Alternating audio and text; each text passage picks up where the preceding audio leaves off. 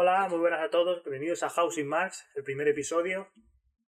Empezamos con este podcast, que es un poco eh, lo que a mí me apetezca, porque hago siempre lo que me apetece y nada más. Y muchas veces eh, siempre se me dice, porque hablo demasiado de mí, la verdad, soy un poquito egocéntrico, y, y al final siempre acabamos haciendo y hablando de mí, y es algo que me molesta bastante, entonces vamos a hacer unas charlitas con mis colegas y con gente interesante que sepa sobre un tema específico. Y hoy toca con Ángel Tomás, arroba John Dop. ¿Qué tal, Ángel? ¿Qué dices? Buenas noches, ¿qué tal? Yo, yo ahora mismo muy bien. ¿Qué tal? Me gusta el saludar como en la televisión, a pesar de que llevamos como dos horas hablando. Sí, un, un clásico siempre. bueno, Ángel, eh, para la gente que no te conozca, igual que no me conoce a mí, no da igual. Eh, no nos conocen a ninguno, somos perfectos desconocidos. Eso es lo que más me gusta. Eh, te voy a poner aquí la cámara y te vas a presentar y vas a decir quién eres y qué es lo que haces, ¿ok? Vale. Es muy difícil hacerlo, parece una tontería, pero yo, yo me lo repla y una vez me la, me la, hice y dije, ¿quién coño soy en la vida? O sea, si no soy, no soy nadie, ¿sabes? Plan, a ver, depende soy? de lo que quieras decir y lo que te quieras extender. Exactamente. Bien, Ángel. Entonces, ¿quién eres tú? Vale, pues como bien me acaba de presentar Raúl, me llamo Ángel. Eh, John Dobb tanto en Twitter como en Instagram. Eh, soy un soy amante del cine principalmente, dentro de que me gusta en general el mundo audiovisual y el mundo del mundo friki, podríamos decir, ¿no? Pero si hay algo que, que me gusta de verdad es el cine, a nivel a nivel de ver películas constantemente, de hablar de películas cada vez que puedo con, con mis amigos, siempre y cuando estén dispuestos a aguantarme. Spoiler, no siempre. No, no. Y. No, ya, ya sé que no. y actualmente, pues. Un poco como Raúl, buscando mi, mi lugar en este mundo, buscando mi camino en la vida. Y esta noche en concreto, pues preparado para hablar de, de lo que surja. Perfecto, tío, me alegro muchísimo. La verdad. Hoy vas a poder eh, extenderte lo que quieras. ¿Sabes? Esto debe Dios ser como mío. un paraíso para ti, ¿verdad? Pues un poquito sí, la verdad. O a, lo mejor me trago, ¿eh? a lo mejor me acabo bloqueando. ¿Ya te ha traído la cervecita o no? Digo, el agua mineral o no. Eh. Una cervecita sí, ojo, cuidado, ¿eh? La mía es Ámbar 10. Yo fingiendo siendo sanote. Ámbar 10, una cerveza lupulada con 10 grados de alcohol Ojo. y 10 lúpulos diferentes de 10 países. O sea, es una locura. A ver cómo acabas, muchacho. Pues madre mía. bueno, Ángel, vamos a empezar bueno, con las preguntas. Voy a dejar de verte. O sea, voy a, voy a, tener aquí la pantalla y voy a dejar de verte. Adelante. Así que lo primero, el, como, el que, quién eres y todo eso, que ya lo hemos dicho antes. Y lo siguiente es cómo empezaste a ver cine, pero de manera ya más profesional. O sea, porque al final. Bueno, sí, profesional. profesional a ver, profesional, dentro de que todo esto es muy amateur. A ver, yo siempre. Eh, yo siempre digo que soy un cinéfilo de pacotilla, ¿vale? Porque yo realmente eh, no he estudiado cine como ha estudiado gente más, más profesional, ¿no? Pero sí que considero que me gusta el cine a lo mejor más de lo que le suele gustar a la mayoría de las personas porque intento incidir, intento. Me gusta mucho buscar detalles, ver quién ha hecho esto, ver quién ha hecho aquello, qué tenía en mente una, una persona a la hora de hacer X o Y en una película. Eh, la historia detrás de cada producción, la vida de, la vida de los actores que les lleva a hacer tal o cual cosa en una película, en fin. Como que me gusta profundizar un poco. Entonces, eh, eh, yo soy de una, yo en mi casa se ha visto cine siempre, desde que éramos, desde que era pequeño. Tanto yo como mis hermanos, siempre mi padre nos le gustaba ponernos muchas películas. Eh, entonces, quieras que no, eso ya nota una base bastante, bastante buena, por así decirlo. Aparte también con, con, mis primos, también nos juntamos muchísimo para ver películas, en fin. Soy una persona que ha, está, que, que ha visto mucho cine en casa y que también ha tenido familiares amigos que también eran de ver cine. Entonces todo eso sumado pues da lugar a que cuando estás en instituto digas, pues oye, a lo mejor he visto cuatro pelis más de las que suele ver la, la mayoría de la gente, ¿no? Y fue un poco a partir de ahí. Esa podría, podríamos decir que es un poco la base. Sí, eso es lo ya, que más o menos quería decirte, en plan, no ver la típica, lo típico de que cada uno tiene o Netflix o HBO o Amazon Prime, que cada uno al final se entretiene como quiere y, y, y ve sus películas, sus series, sino algo más ya profesional, no ver la típica serie de moda, la típica película de moda de Marvel, de, de la nueva de Animales Fantásticos, ¿sabes? O sea, ya que el ser algo más, llegar al, al, al arte, a no quedarte en el entretenimiento, ¿sabes? Esa es la diferencia. Claro, no. Sí, a ver, intento no quedarme en el cine superficial, dentro de que evidentemente veo muchísimo cine superficial, como cualquier ser humano realmente, pero sí que, pues sí, es eso, intento buscar pues a lo mejor cosas más Cine clásico, por ejemplo, el cine clásico, pues muchísima gente ha dejado de verlo hoy en día, cine de, yo qué sé, de mediados del siglo XX, por ejemplo, a lo mejor cine de otros países fuera del circuito de Hollywood, ¿no? Que es el, es el que más conocemos en Occidente, en España, por ejemplo. Eh, cositas así, intentar ir un pelín más allá. No te voy a decir que vea películas rusas rodadas con dos actores eh, sin en un plano secuencia único. Exactamente. Y de, eso es algo que, te, quería preguntar, sobre todo, el, el cine antiguo. O sea, ya que saca el tema, en plan, ¿hay cine antiguo que se puede ver todavía? Eh, ¿Qué películas de cine antiguo nos recomiendas ver a la gente más normie y a la gente que esté intentando introducirse? Que digo, esta película de cine antiguo tienes que verla sí o sí. Pues a ver, lo primero sería establecer un poco la, la línea de lo que es el cine antiguo, ¿no? Porque a lo mejor para una persona una película de los 90 ya puede entrar en la categoría de antigua y para mí una película de los 90 se ha hecho hace dos días cuando ya tiene más de 20 años, ¿no? Entonces es interesante trazar esa línea. La mía, la mía personalmente es eh, del 79 para abajo, ya es un poco más, más, más antiguo, dentro de que también utilizamos la expresión clásicos de los 80 o clásicos de los 90, pero yo tengo una línea personal marcada a partir del año 79 hacia abajo. Esa sería un poco mi, línea. ¿Y por qué el año 79? ¿Tiene que ver algo de Star Wars o no? Te, lo he pillado, ¿eh? No tengo ni idea de cine, no tengo ni idea de cine. Le he pillado 79, Star Wars. Te lo he pillado, porque es el que cambia eh, todo, ¿no? todos los efectos especiales. Eh, no, Star Wars es de 77, lo siento. ¡Ay! Casi. Casi que fallo, madre mía. Empezando el podcast con un fallo, tío. Bueno, a eh, ver. Pues yo también, yo, también patino, ¿eh? Que vamos a ver, esto de las fechas es, no es tan sencillo. Yo, es que claro. Te tiene, te tiene que gustar mucho. De cine, yo no sé nada. Las únicas pelis que veo son las de Marvel. Yo te he traído aquí para que me enseñes prácticamente. Voy a hacer, voy a hacer preguntas de un idiota del cine. O sea, va a ser, va a ser El Rey León, no la he visto. Eh, Star Wars, no las he visto. Dura esa.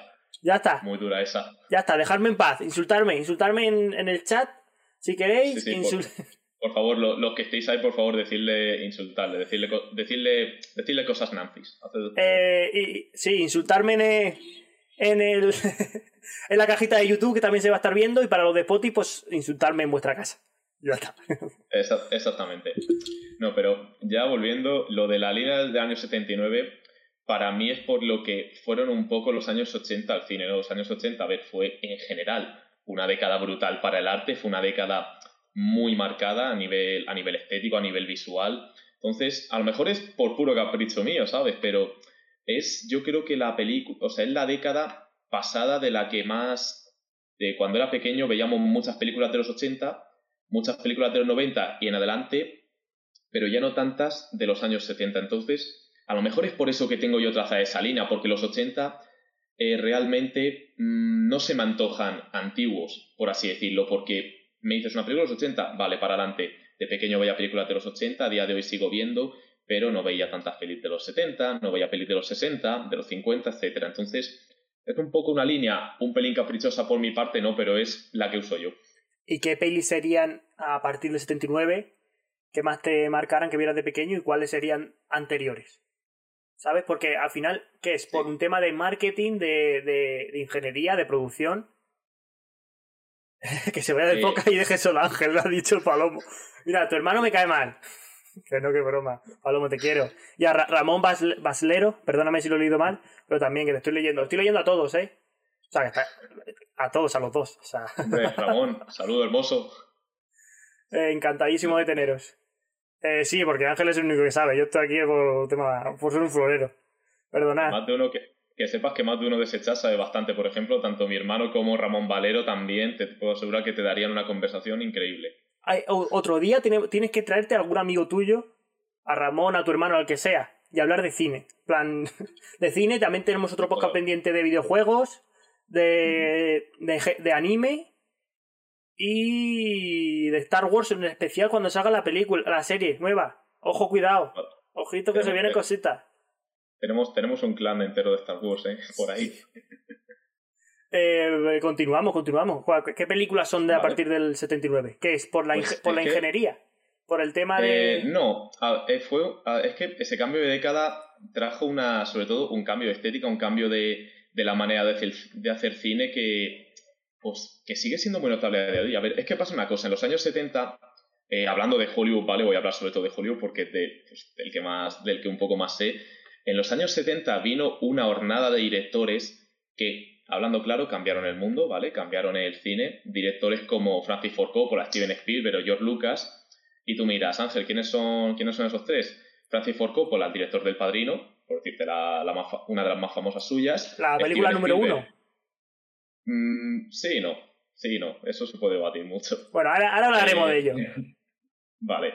Steven Spielberg, eh, yo creo que ese hombre no necesita presentación, pero por si acaso, eh, Parque Jurásico, La lista de Schindler, Indiana Jones, Tiburón, eh, yo qué sé, por decir alguna, ¿vale? Porque puedes estar diciendo películas del todo el día. Y George Lucas, mi queridísimo George Lucas, creador de Star Wars.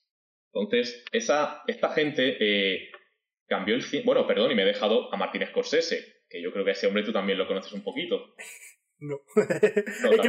creo, que, es el único que no, no, no sé quién es. O sea, me suena el, nombre, el, nombre sí, pero no me dime una película suya. El lobo de Wall Street. Ah, ¿y de Scorsese? Bueno, entonces sí. entonces sí. Entonces, entonces esta gente eh, se forjó en los 70 y de los 80 en adelante, vamos, empezaron a hacer peliculón tras peliculón y, ya te digo, trajeron, dieron muchísimo al cine y cambiaron un poco la manera de hacer cine en su momento. Para, vamos, es una cosa que se suele enseñar en los libros de historia, ¿no? Que de historia de cine que esa generación en concreto de directores, también estaba por ahí Brian De Palma, que es el director del Precio del Poder, eh, pegaron muy pero que muy fuerte y cambiaron un poco las, las reglas a lo grande. Dios, vamos, fueron fue una generación que dio gusto ver. Sí, claro, Spielberg es sobre todo como el director comercial por excelencia, ¿no? En plan, todo lo que toca, oro, todo. Porque hasta yo lo conozco, o sea, con Parque Jurásico y demás, o sea, Increíble. Eh, ¿Y anterior del, anterior del 79? ¿Cuál sería? El? Eh, eh, ¿De Steven Spielberg? No, pues de cualquier, cualquier película que tú recomendarías. Antes del 79, El Padrino, sin ir más lejos. Por ah, ejemplo, el, el Padrino, el Padrino es de los finales de los 60, me parece. Sí. finales de los 60 o así, no me acuerdo ahora mismo de, de la fecha, pero también tienes Tiburón de, de Spielberg, El Diablo sobre Ruedas, George Lucas empezó haciendo una peli maravillosa que se llama American Graffiti, ¿vale? Que es una joya que le recomiendo a todo el mundo. Antes de Star Wars, una película que te da, que para mi gusto te hacía ver que ese tío pues sabía un poco de lo que iba la vaina y bueno, de Martin Scorsese, Taxi Driver, por ejemplo. Esa, esa yo creo que te suena un pelín, ¿o tampoco? Eh... no. Vale. no me digas más películas, Ángel. Yo no conozco ninguna. Vale, no, digo, no, no, decir nada más, no debo decir nada más. Para la gente que vea esto, no es que sea un inculto que no lo valore. Es que quiero hacerme millonario, ¿vale? Entonces yo me centro en ser millonario. Luego ya disfrutaré de eso. De películas, libros. Ojalá verme todas las películas del mundo, todos los libros del mundo. lo valoro mucho, pero no puedo, no tengo tiempo. O sea, lo siento, perdonadme. Como, como datos, como datos es... Perdona. como datos se saca una burrada de películas cada año y es imposible, es imposible vérselas todas, ni de ningún circuito, de ninguno de los circuitos, ni de Hollywood, ni de Bollywood, ni de Japón, ni de ningún sitio.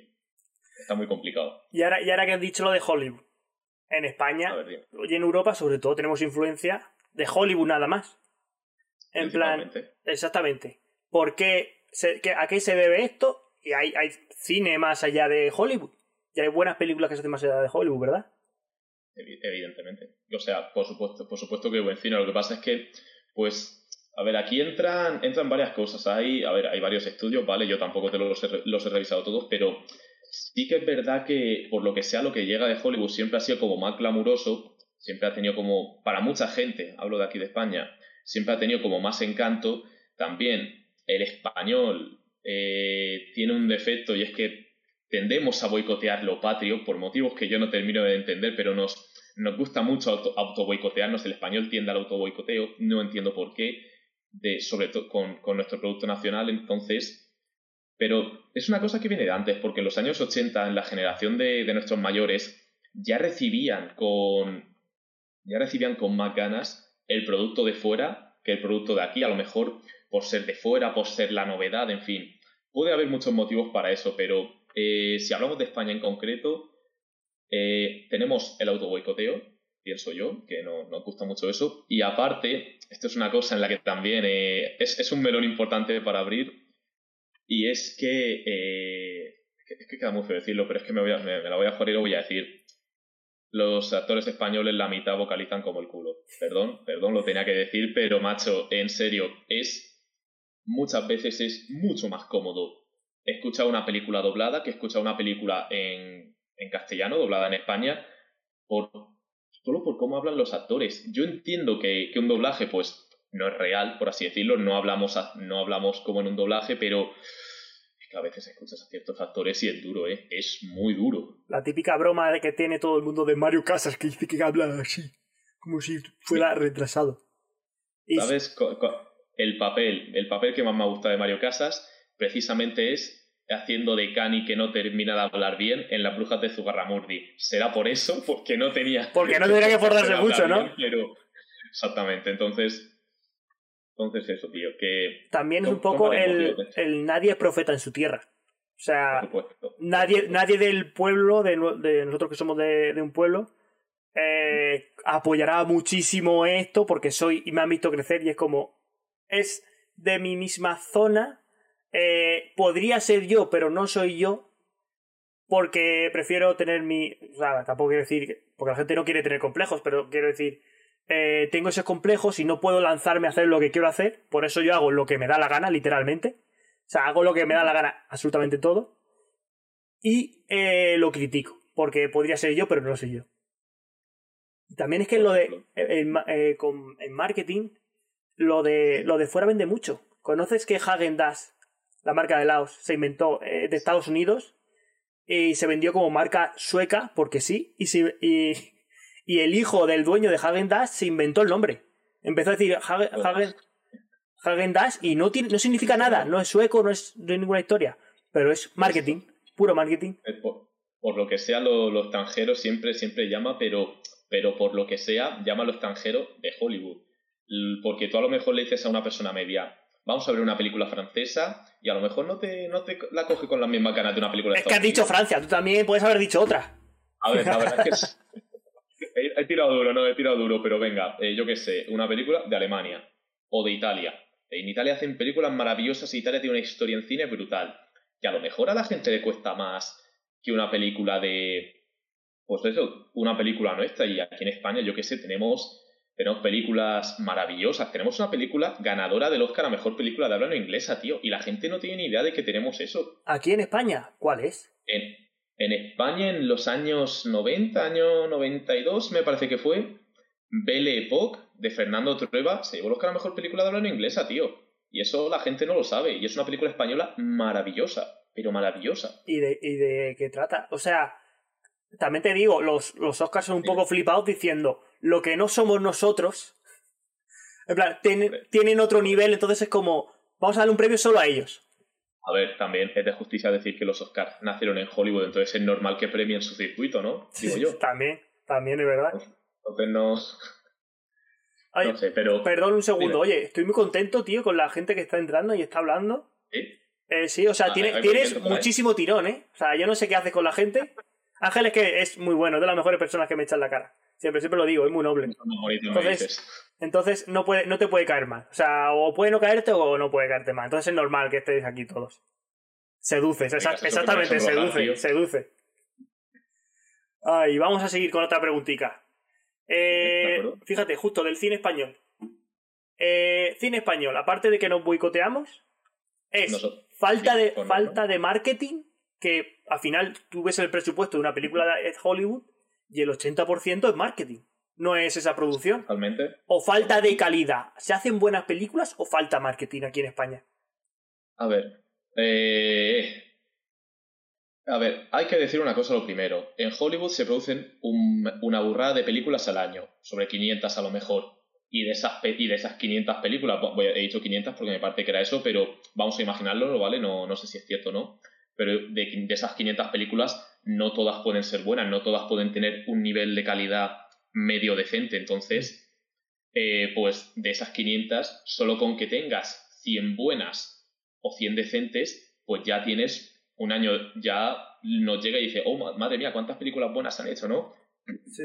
Entonces, aquí en España producimos menos películas, ¿vale? Entonces, producimos menos, entonces lo poco, que, lo poco con calidad que, que supere la media, pues van a ser muchísimas menos. Entonces, a lo mejor, vete tú a saber, si produjéramos más tantas películas como Hollywood, a lo mejor nos daríamos cuenta de que tenemos un montón de gente con mucha inventiva que, que sabe hacer cine, pero se hace menos y no tenemos todavía...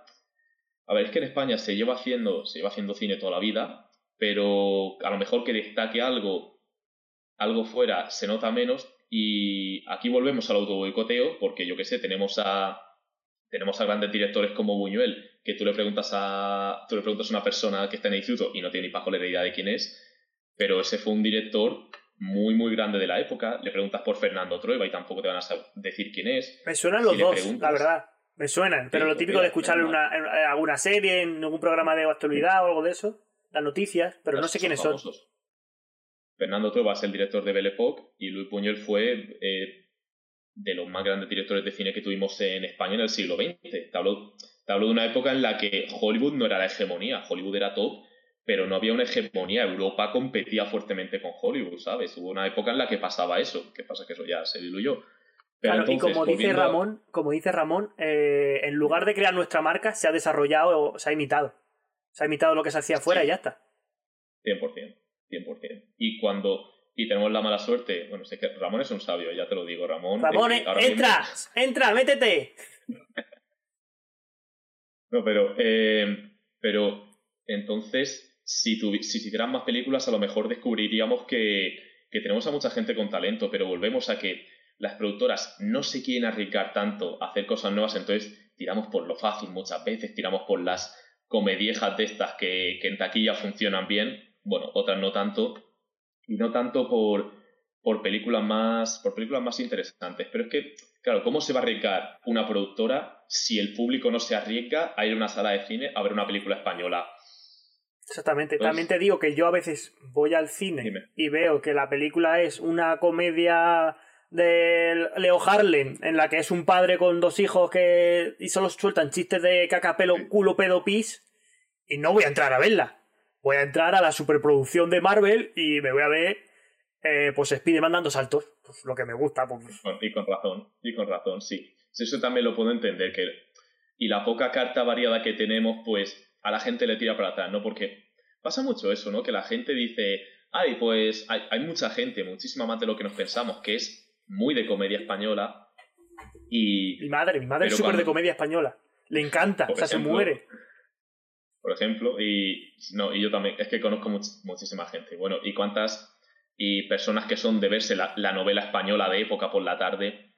De Sí, pero por eso, cuando nos temíamos un poquito de eso, cuando hacemos una película un poco más seria, un poco más interesante, eh, no nos queremos arriesgar. Te pongo un ejemplo. Hace poco, en esta última gala de los Goya, tuvimos dos maravillas de películas como han sido El Buen Patrón y Las Leyes de la Frontera. El Buen Patrón a lo mejor no tanto, pero Las Leyes de la Frontera, ojalá haberme metido a una sala de cine a ver esa película porque es espectacular. Una película española muy de cine kinky, de Daniel Monzón, eh, que es el director de Celda 211, que es de las películas españolas más laureadas que tenemos. Con Luis Tosar. Qué, maravilla. En Celda 211 sí, Luis Tosar. Bueno, no sé si Tosar o Tosar, pero La ley de la frontera, tío, dije, qué maravilla de película es esta. O sea, esto es, el cine se hizo para ver películas así, para ver una buena historia bien llevada con, con, una, con un buen, con un pedazo de desenlace. Es que Aprovecho para recomendarla a todos los que nos estéis viendo. La Ley de la Frontera está en Netflix, además, me parece. Eh, entonces, eso. Tenemos que arriesgarnos también, tenemos que poner un poquito nuestra parte. Yo sé que es complicado porque el bolsillo duele, pero tenemos que arriesgarnos también a ver, a ver cine patrio, hombre, en la sala de cine. Aunque sea el día del espectador. ¿Cuánto cuesta el día del espectador? El cine del espectador, pues 3.90, una cosa así solía ser. La verdad. Eh, es que, no está mal, ¿no? Por desgracia, por desgracia, no voy tanto al cine como me gustaría, porque el cine lo tenemos un pelín lejos. Pero, pero eso, hay que arriesgarse a ver cine español. Si no apostamos por lo nuestro, los de fuera no lo van a hacer. Exactamente. Y al final, a ver, también son 3.90 y tienes una película que la estás viendo con más gente. Y, pero luego tienes. Netflix por 7.99 o 8.99 y tienes todas las películas que quieras, las tienes en, la, en tu casa, eh, no tienes que aguantar a nadie, porque ya a veces he ido al cine y, y lo- luego si eso lo cuento, a ver el Joker, que tú lo sabes, que es que no aguanto a la gente. En plan, la gente era incapaz de, de ser un poco civilizada. No sé si en otros países sí que lo serán, pero aquí en España, cuando yo he ido, no, prácticamente no he podido tampoco. Prefiero estar en mi casa, me la pongo en Netflix y, y lo disfruto más, lo disfruto tranquilo, sin nadie, y por un poco más. Puede ser que Netflix, eh, Disney Plus, Amazon Prime, HBO se carguen los cines. ¿O cómo A lo ves tú? Sobre esto, a ver, sobre esto se ha hablado mucho y ha habido una fuerte pelea en, en el mismo Hollywood por este tema. A ver, eh, como en casa en ningún sitio, ¿no? La comodidad de tu casa siempre hace muchísimo y tú vas a ver una peli y tú en una película, o sea, perdón, en una película, sí, en tu casa tienes, pones tú la película, puedes controlarla, puedes darle al zoom, nadie te molesta, puedes repetir escenas, entonces eso es, compre- es, comprensible que por ese lado, por esa comodidad, pues mucha gente prefiere ver ciertas películas en casa, ¿no? Pero el cine, la experiencia de ver una película en el cine, en una pantalla grande, con un buen sonido, dejarte envolver por esa historia, por esa experiencia, se siguen haciendo películas entonces, eh, las salas no van a desaparecer. Sí que es verdad que han perdido, han perdido terreno frente a Netflix, pero vamos, yo creo que cuando... A mí me gusta cuando un director te dice, cuando yo hago una película, lo hago pensando en que se vea en una sala de cine. Es, lo que, es a lo que pienso un poco que se debería de aspirar. Y eso, por ejemplo, Nolan, Christopher Nolan, director de, de la trilogía de Batman, El Caballero Oscuro, o Interestelar. Sí, esa sí, Y esa, esa sí, también. ¿verdad? Interestelar es que me la he visto creo que dos veces. Por el tema de la física, que soy un friki de la física, entonces digo, la simulación ma- mejor de un agujero negro, de la eso hay que verlo. Eso hay que verlo. Entonces, entonces, pues Nolan, de hecho, fue de los que dijo, pues eso, que una película se hace pensar, se tiene que hacer pensándose en que se tiene que ver en una sala de cine. Entonces, mm, yo entiendo que la gente se quede en su casa a ver una película, claro que lo entiendo, yo lo hago el 90% de las veces, no, pero, pero ese, ese día especial de decir, venga, va, vamos al cine, eso no tiene precio. Todo el mundo ha tenido malas experiencias en el cine, yo recuerdo una con... ¿Cuándo fue?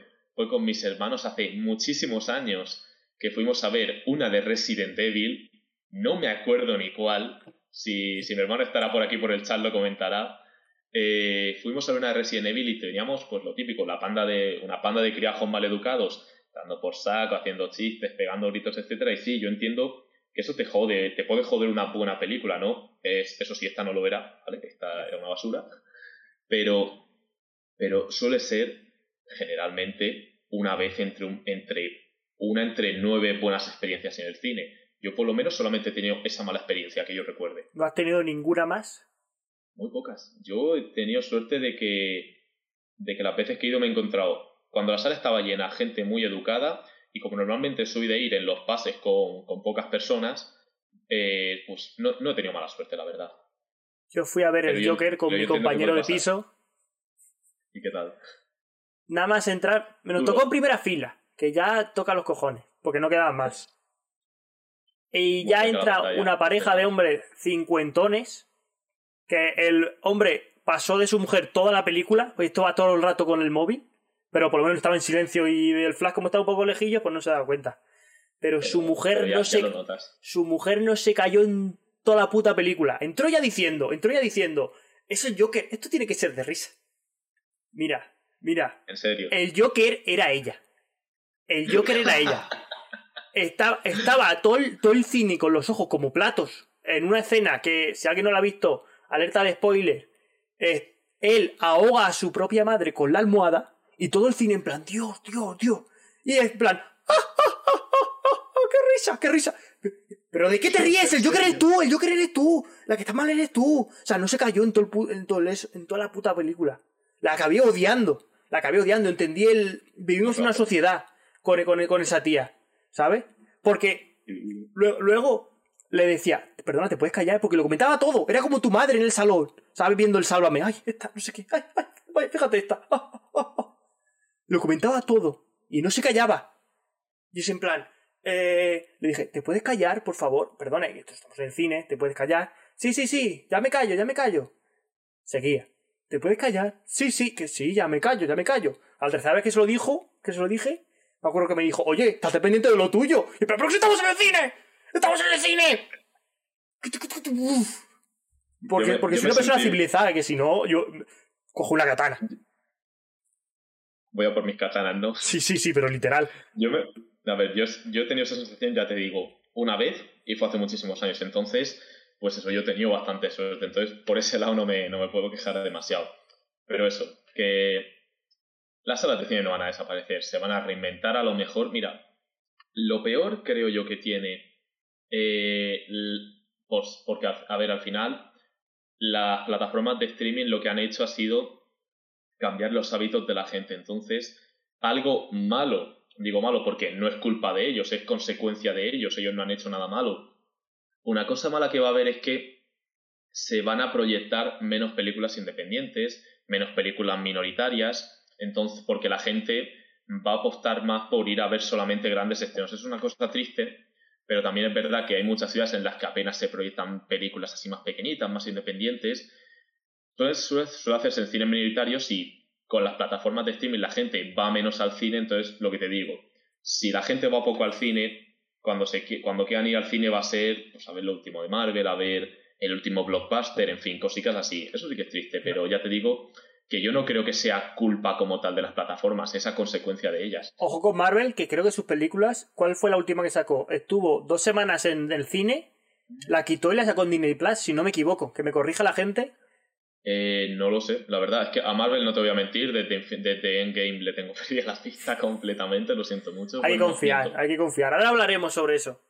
Pero te, te, te, iba a comentar, eh, ¿qué era el último que estábamos hablando? Sobre... Un poco el tema de las salas de cine, ah, el cambio de las plataformas las y todo eso. Películas indie y demás con poco presupuesto, al final se acabarán subiendo directamente a una plataforma de streaming.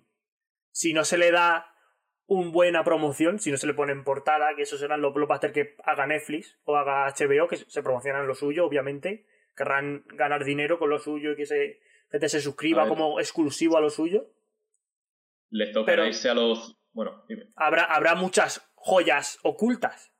Siempre, siempre hay joyas ocultas. A ver, lo bueno de esta, de, del cine así es que muchas veces pues suelen ir a los festivales de cine, yo que sé, festivales rollo Sitges o o cines pequeñitos donde se proyectan películas de ese estilo. Entonces, siempre va a haber pequeños huecos para este tipo de cine, alejados de las grandes salas a lo mejor, pero vamos, no va a desaparecer. Gracias a Dios. Mejor, me alegro. Lo siguiente, ¿qué vamos a comentar? A ver, eh, Marvel. Eh, lo tengo aquí apuntado porque somos muy fans de Marvel. Eh, ¿No confías en Marvel, tío?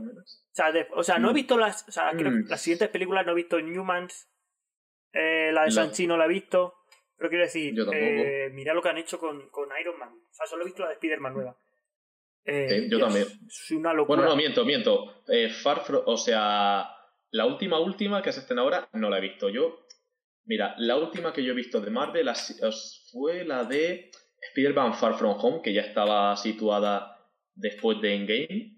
Hmm. Y después de eso es que no he vuelto a ver nada. No he visto ni WandaVision, no he visto ni Loki, no he visto ni Falcon Winter Soldier. O sea, le he perdido la pista, pero no por nada, sino no porque diga paso absolutamente de Marvel, reniego ahora que ya se ha terminado este ciclo. No, no es eso, es.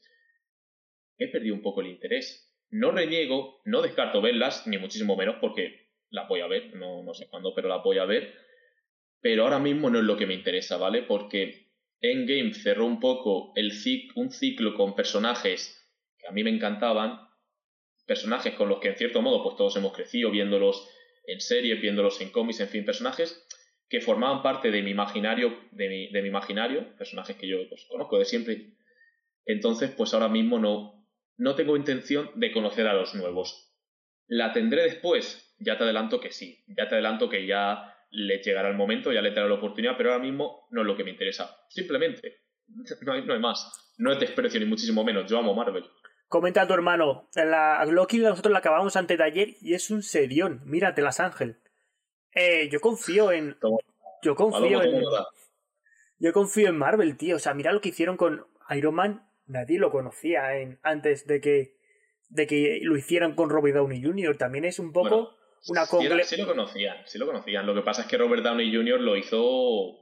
Pero ya, sí pero no era el líder máximo de los Vengadores, no era, era un borracho que tenía la armadura y ya está. Pero luego a partir de ahí empezaron a sacarle como super cómics de eh, estás la armadura de los dioses, como que es un de los Illuminati, eh, que los Illuminati es un grupo de Marvel que son los, los líderes poderosos, o sea... Eh, te, digo antes, te digo, si Ramón sigue por ahí, que sepas que él sí que sabe bastante de los cómics, entonces si fallamos en algo por aquí, él nos lo corregirá. A lo mejor nos está matando ahora mismo, a lo mejor está en su casa muerto en plan de la barbaridad que hemos dicho, ¿sabes? Pero... Puede ser, puede ser, no le culparía. Yo, a mí, yo por ejemplo, a ver, eh, yo ahora estoy re reencontrándome con los cómics de Marvel, yo estoy volviendo a leer cómics de Marvel ahora porque leí de niño, me encantaban, pero los he tenido abandonados mucho tiempo y cayó alguno ocasionalmente y lo, me estoy reencontrando con Marvel ahora, a través de los, a través de los cómics, a través de, bueno, gracias a las bibliotecas, todo hay que decirlo, porque amigos, las bibliotecas son un lugar en el que se alberga muchísima cultura, ir a las bibliotecas, ellos están encantados de que vayáis. No vayáis solo a estudiar, que hay libros ahí en las estanterías que nadie toca, pero que se pueden leer.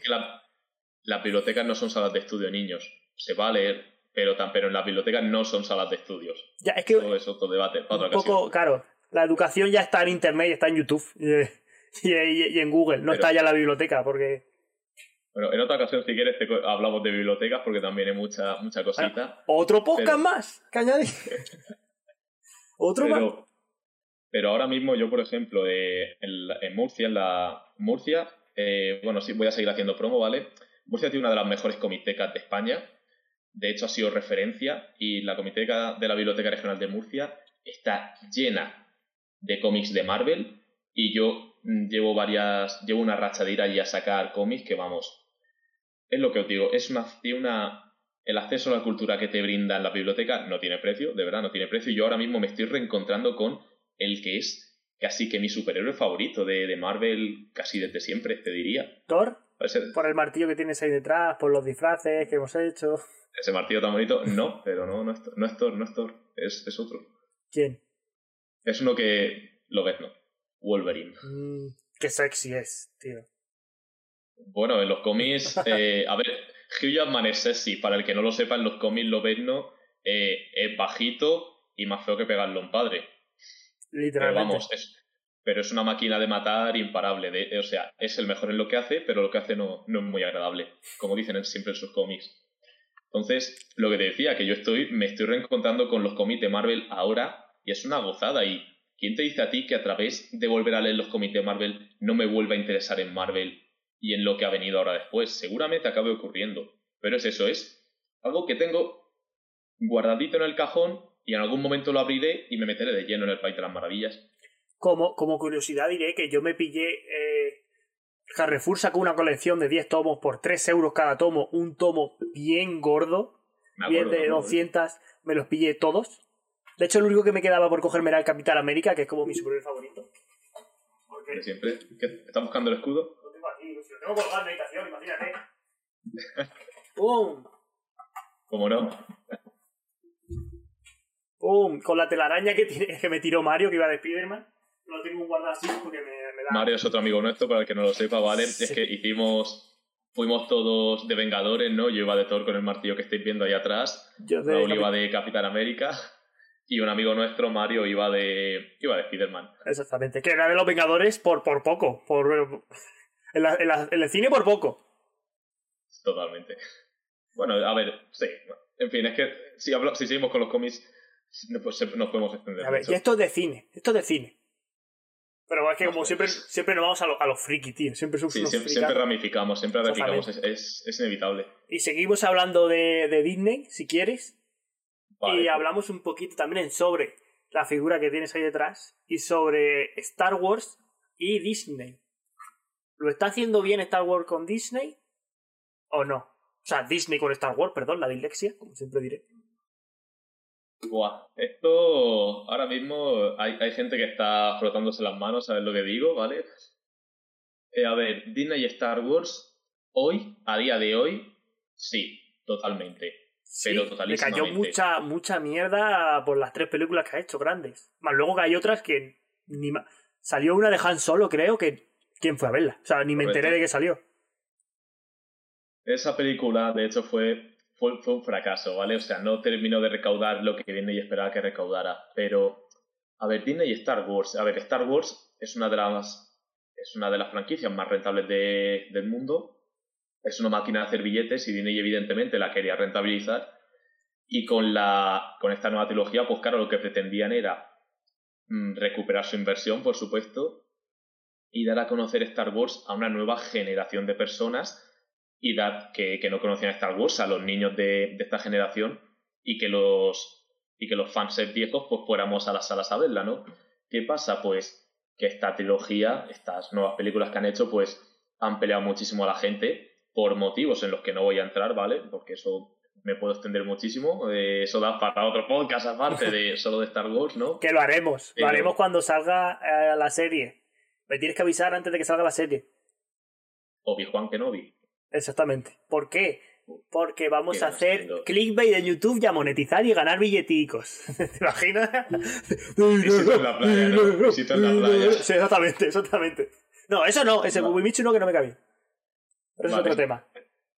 Vale. Eh, Eh, entonces, con Star Wars, eh, Star Wars y Disney, sigo, pues exactamente. estas películas como que han enfrentado mucho a los fans. De hecho, nos han enfrentado, bueno, no es que nos hayan enfrentado, es que seguimos en pie de guerra, ¿vale? Sigue habiendo una guerra abierta en redes sociales cada vez que alguien dice que una no le ha gust- que una peli de Star Wars de las nuevas le ha gustado o que no le ha gustado, guerra instantánea, ¿vale? Ya, ya aburre un poco. Madrid-Barça. Pero. Eh, peor, peor. Madrid Barça aficionados. A ver, pero pasa una cosa ahora mismo, y es que Disney no ha llevado el camino de las películas de manera que lo que la mayoría de los fans hayan quedado contentos, pero el camino de las series, que es el en el que se están centrando ahora, está yendo muy bien y han conseguido que los fans nos demos la mano otra vez. Entonces ahora mismo estamos bastante relajaditos los fans de Star Wars eh, con series como The Mandalorian o el libro de Boba Fett, la última temporada de, de The Clone Wars. Aquí a lo mejor esto ya es Star Wars profundo para mucha Sí. gente, pero con todas estas series estamos muy pero que muy contentos y estamos expectantes porque ahora viene la serie del maldito Obi-Wan Kenobi, mi personaje favorito de la saga y estamos, vamos. Ahora mismo yo soy feliz, ¿vale? Y ahora mismo, eh, hace unos años, cuando se estrenó sobre todo la tercera película de la nueva trilogía de Star Wars, eh, El ascenso de Skywalker, mm, yo estaba mal, ¿vale? Yo estaba bien. Esa la no- vi, no esa, esa es criminal. muchísimo. Es criminal. Muy criminal, por muchos motivos, muy criminal, pero, pero bueno, ya ha- hay, hay niños a los que les ha encantado, entonces me alegro por ellos, pero ya está. Me hace gracia que, no, que no distingues de hombre y niño para que le guste y al que no. En plan, de, si no te ha gustado, eres un niño. No, tampoco es eso. Si te ha, es perdón, eso. si te ha gustado, eres un niño. La iglesia otra vez, perdón. No, no es eso. A ver, pero, eh, cuando se hace una película de Star Wars, pues se hace pensando en que los niños van a ir a verla, ¿no? Como pasó un poco con, con las precuelas cuando se dieron. Sí, Star Wars es un, siempre busca un poquito acercarse al público infantil. Entonces, no me gusta nada la última trilogía, pero me parece maravilloso que mucha gente se haya hacer, sobre todo niños, sí, sobre todo niños, se hayan acercado, hayan conocido Star Wars gracias a ella. Eso es lo que a mí sí me gusta y es lo que a mí sí me parece bien y me parece bonito. Entonces, igual que, bueno, cuando se estrenó la segunda, la segunda trilogía de Star Wars, las precuelas, los niños de la época la, dif- la disfrutaban muchísimo y los que eran niños cuando vieron la trilogía original le tiraron hate. La le tiraron hate, dijeron que no molaba, que no sé qué, que no sé cuánto. Y nosotros, que éramos niños y no nos enterábamos de eso, cuando crecimos, nos pusimos en pie de guerra a defenderlas. Entonces, lo que pasará, lo que todos auguramos que pasará con, las, con la última trilogía, es que esos chavales que han conocido Star Wars ahora cuando crezcan dirán, oye, que esta trilogía está bien, ¿de qué vais vosotros, eh, viejunos, anticuados? Hombre, y yo quiero que pase eso, yo, yo quiero ver eso cuando pase. Skywalker, si no me equivoco, al final, alerta de spoiler, eh, como que se pelea él solo contra y le disparan y lo arrebatan, o sea, lo acribillan, ¿no? Al láser, y luego está por ahí a tomar por culo y se evapora. Eso es de lo que me Eh, acuerdo. Eso, este, está, creo que has mencionado The Last Jedi. Eso, Jedi, eso, así- eso, claro. Así por encima, pero... Me he equivocado, de la Jedi, ha sido, perdón. Eh, la- el, el no sé qué de Skywalker no la he visto, ese es el que no he visto, pero también le- he visto que es la que más trae a la y si no me equivoco. Y con razón, es que... Pues es que, si quieres me mojo, pero es que esto da, da para mucho. Sí, empieza. Eh, Insulta, insulta, que eso es dinero, que eso es dinero, Ángel, insulta. A ver, la, primer- la primera, eh, el per- episodio perdón, 7, perdón, pero es que claro, no estoy monetizando nada y me hace gracia como decirlo del dinero cuando monetice, de verdad. No haré esta broma, ¿vale? Eh, episodio 7, la- eh, el despertar de la fuerza. Mal comienzo, pero funciona. Mal comienzo, pero se salva. Yo creo que, que, da- que puede salir algo bueno todavía. Luego vino The Last Jedi, Los Últimos Jedi, que fue la película que, que dividió del todo a los fans, ¿vale? Esa fue la película. eh, fue. Si antes ya estaban habiendo peleas con episodio 7, con episodio 8 ya fue la guerra. Los fans divididos entre los que les parecía una soberana basura y los que les parecía una genialidad. Han arriesgado, han traído aire fresco a la saga, no sé qué. Problema, al margen de, de lo que pasó con eso, fue tal la división que recularon para la siguiente, para el episodio 9, tiraron por la borda todo, o casi todo, y episodio 9 salió una película que tarda, dedica su primera media hora en tirar por tierra todo lo de la película anterior y terminar la historia pues como buenamente puede, pero vamos, con nefastos resultados. ¿No había movida porque The Last Jedi lo hizo un director y no lo hizo J.J. Abrams? ¿O me estoy equivocando?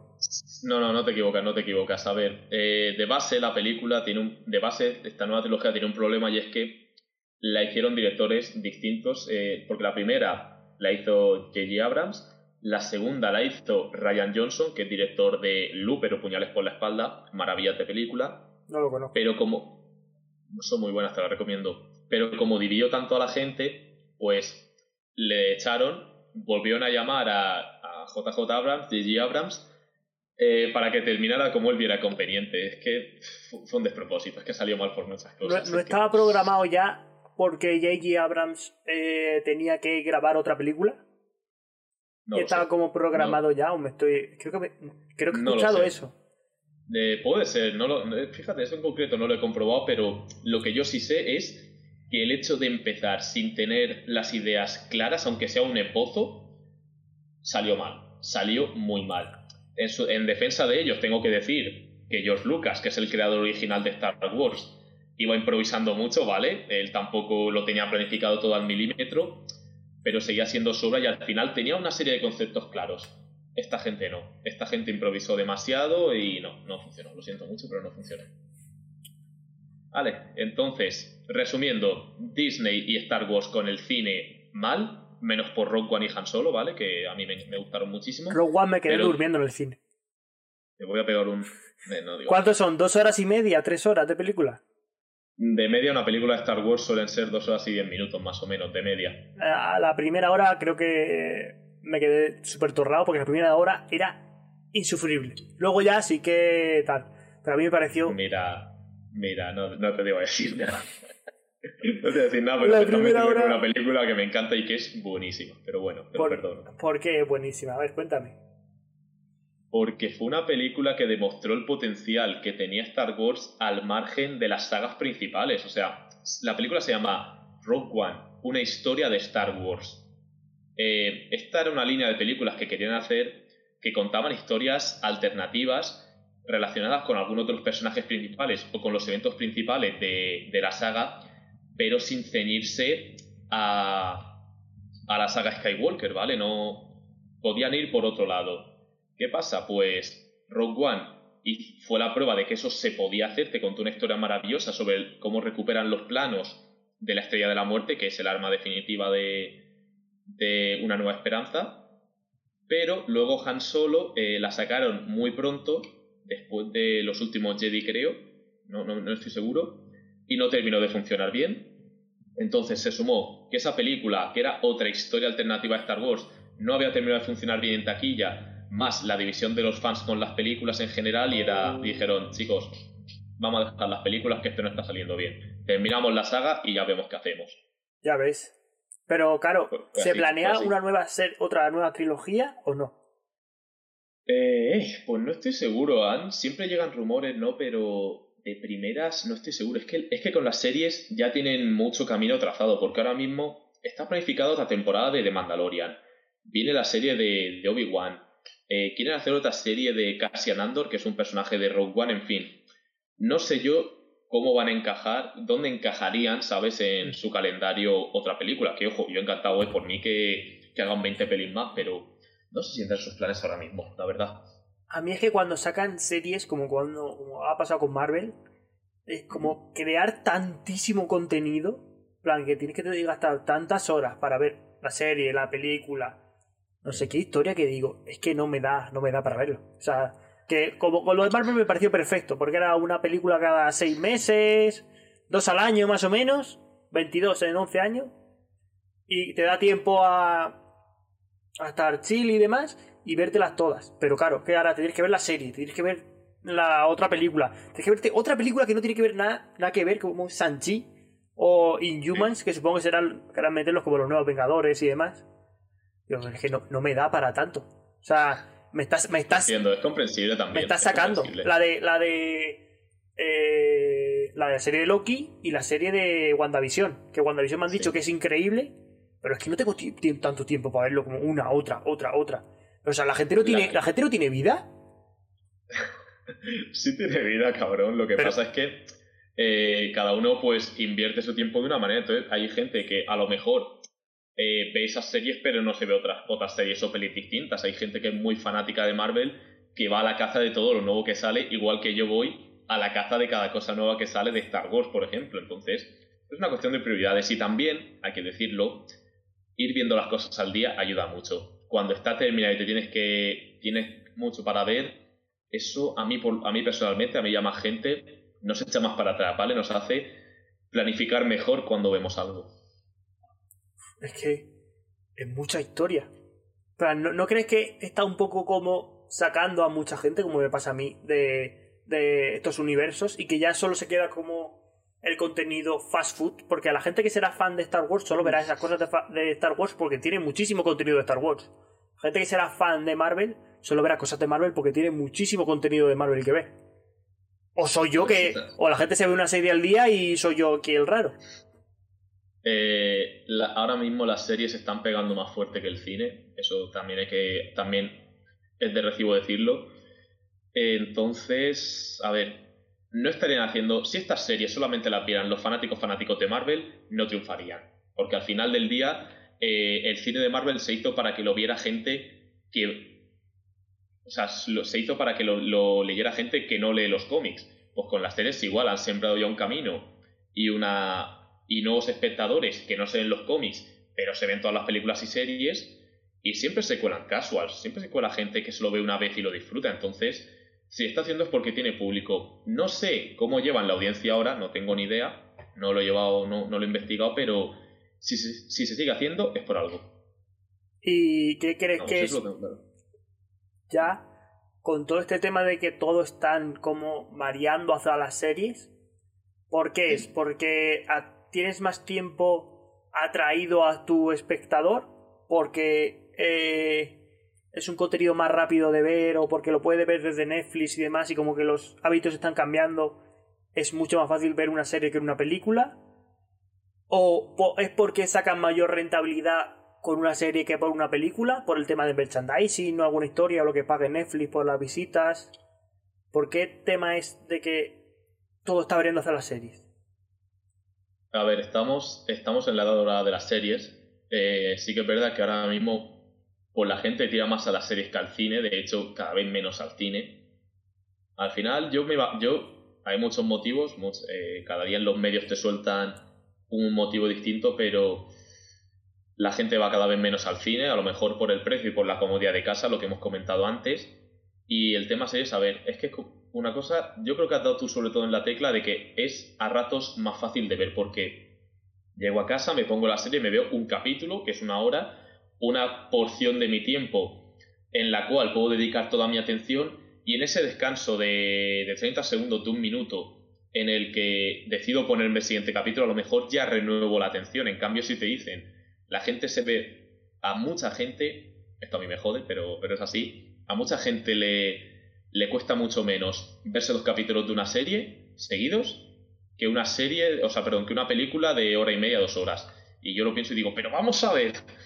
Me saca, me saca de quicio, pero, pero al mismo tiempo lo entiendo. Lo entiendo porque al final las series lo que hacen es fidelizar al espectador, hacerle partícipe de lo que está pasando. Entonces, una película, en el momento en el que empieza, tienes que dedicar tu atención a entender desde el minuto hasta el final quiénes son los personajes, eh, qué está pasando. En cambio, te pones una serie que ya estás siguiendo y entonces empieza, ya sabes quién es este personaje, ya sabes quién es este otro, ya sabes por dónde están yendo los tiros, ya sabes que, por dónde va la trama, entonces es distinto. La, es otra forma de contar las historias y yo entiendo que ahora mismo en la era de la comodidad pues la gente tienda a lo cómodo que es ver una serie. Que puedes coger el móvil en la serie perfectamente y si lo haces en la película te puedes perder. Es lo que... Lo que... A ver, eh, esto es como todo, ¿no? Hay series en las que puedes hacerlo, series en las que no, películas en, las que sí, películas en las que no. En Juego de Tronos no puedes hacerlo, ¿eh? Eh, no. Eh, Juego de Tronos, mira el móvil y han muerto tres.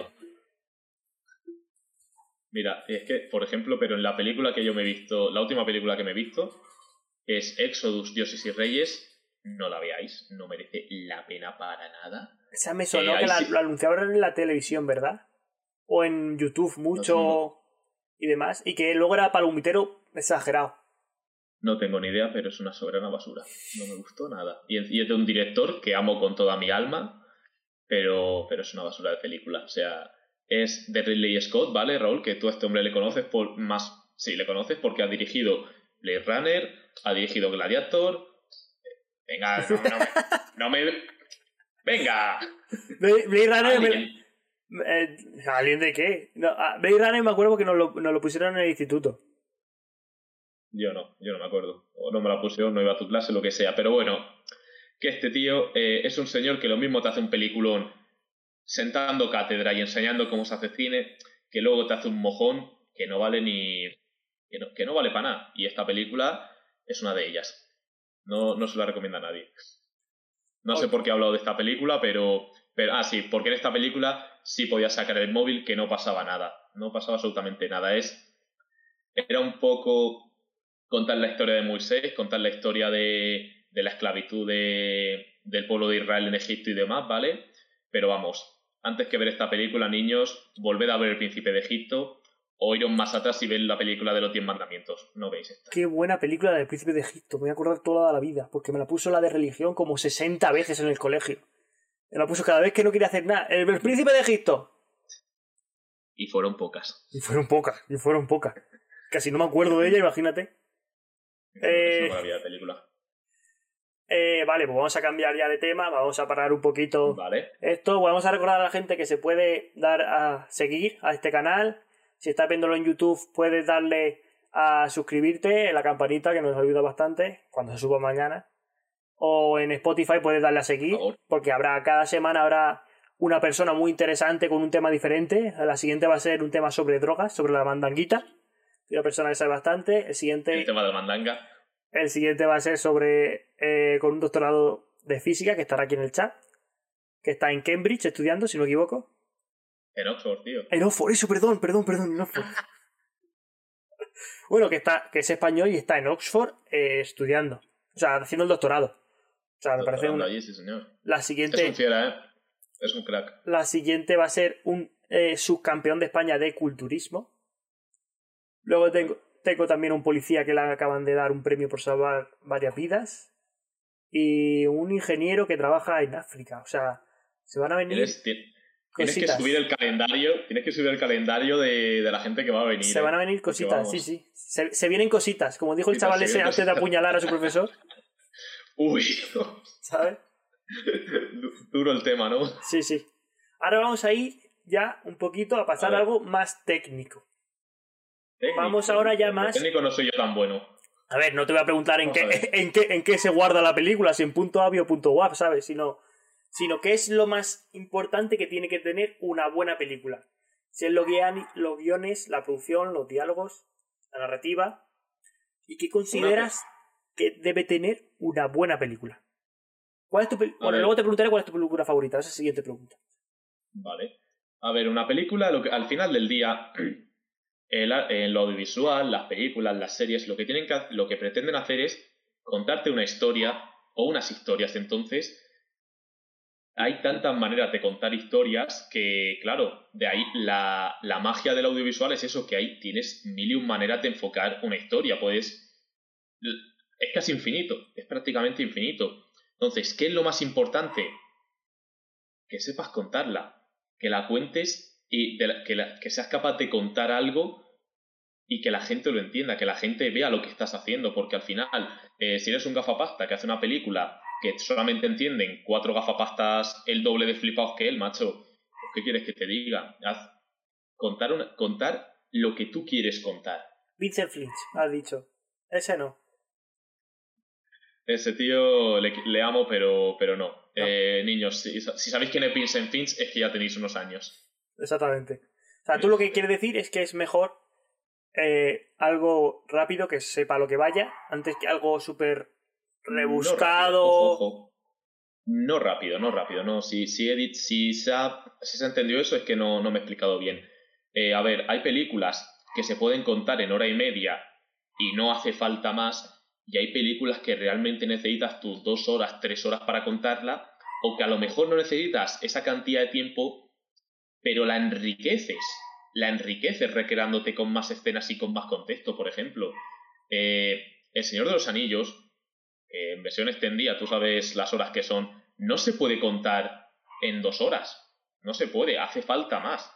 Igual que hay películas que, que duran dos horas y ya te sobra, ya te sobran minutos. Entonces, es una cuestión de saber hasta dónde quieres contar y no.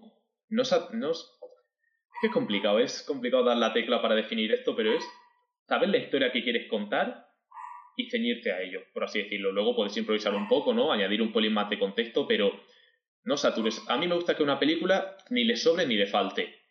Y la película, por ejemplo, que yo vi ayer, que, que yo vi ayer Exodus, es que todo, todo mal, todo mal, es un ejemplo de cómo no se cuenta una historia, por ejemplo. ¿Por qué? ¿Qué hacía mal? O sea, si hay aquí ¿Qué un, mal? futuro director de cine, o si ves esto en YouTube, un futuro director de cine, ¿qué es lo que tiene que hacer para eh, llegar a conectar con el público y dar una. a producir una buena historia, una buena Mm. película? Saber contarla. Mira, eh, Pero mira, claro, es que película- mucha gente puede pensar como yo, en plan, ¿qué se refiere a saber contarla? A ver, tienes que- a ver, pues si ya nos ponemos más en lo técnico, pues tienes que encontrar tu tono, tienes que encontrar tu estilo, saber cómo quieres hacer que la película avance, si quieres que avance despacio y pausado, si te da igual meter transiciones que sean una que sean una patada en la cara de, de lo rápidas que van, que es un poco lo que me pasó con esta película, que es una película que dura dos horas y veinte y avanza demasiado rápido y yo, y yo estaba pensando, a ver, hay que poner un poco de contexto a esta película. Esta película es un poco un remake de los Diez Mandamientos. Sí, esa película que era carne de videoclub hace años en la que salía Moisés con las tablas de la ley lanzándolas al vacío. Esa película es una película que duraba tres horas y media.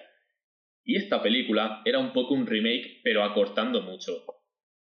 Yo hubiera preferido que no hubieran acortado y que hubiera durado otra vez tres horas, porque avanzaba rápido, aun durando mucho, yo sentía que avanzaba rápido y me faltaba contexto, me faltaban escenas, iban de un lado a otro demasiado rápido. El paso del tiempo era demasiado apurado. eh, el en el momento, una escena, un spoiler, bueno, no, no, sí, spoiler, yo que sé. Una escena en la, la escena en la que Moisés conoce a la que será su esposa, dos escenas después ya están casados, no me han dado tiempo a, a ver cómo surge, aunque sea un poco la chispa, un par de conversaciones de cómo se conocen, no sé, Al detalles sipeo. así. Sí, un, po- un poquito. Y no tanto porque ya sabes qué va a pasar, pero una película que avanza a una velocidad demencial. Luego hay películas, en cambio, que van, que, van más despacio, que van más reposadas, y yo no me aburro en ningún momento. Un ejemplo, El Padrino. El Padrino son tres horas. Y son tres horas que yo me las veo sentado y no parpadeo, por ejemplo, o películas que se pasan en un suspiro y no sientes que les que les falte tiempo, ¿no? No dices, no me hace falta más contexto para esta película, por ejemplo, eh, mira, un ejemplo de cine de aventuras, maravilloso, voy a cambiando radicalmente Los Goonies. Los Goonies es una película maravillosa de aventuras para todas las edades que ni le sobra ni le falta, dura lo que tiene que durar, y eso es genial. Cuando es que el tiempo hace mucho, el tiempo hace muchísimo en lo audiovisual y cuando te ajustas, cuando das con la tecla exacta de tiempo para lo que para la historia que quieres contar, eso es maravilloso. Es lo que se tiene que buscar. Básicamente estás diciendo que lo que debería ser una película perfecta es como diría eh, Aristóteles, eh, en el término medio está la virtud. Ni muy rápida, ni muy corta, o sea, ni muy, ni muy lenta, que te cuente cada perfección, que te cuente solo lo que te interesaría ver. Básicamente, ¿no? Que, que no, que no pierda el tiempo, que no, te haga, que no te haga perder el tiempo como espectador, que, que lo que esté ahí sea por algo. A lo mejor hay escenas que tú puedes considerar relleno, pero realmente están aportándole contexto a la película, ¿no? Por ejemplo, las versiones extendidas del Señor de los Anillos, mucha gente pasará de verlas, mucha gente dirá que no aportan tanto o que, que no merece la pena, que gastar mucho tiempo. Yo pienso lo contrario, yo pienso que la enriquecen el doble, por ejemplo. Pero lo, lo que te he dicho, luego hay otras que, que duran 10 minutos más y digo, estos 10 minutos le sobran. Y después de, de hablar de este tema, plan, ¿Sí? ¿tienes alguna película favorita que sea como súper mala?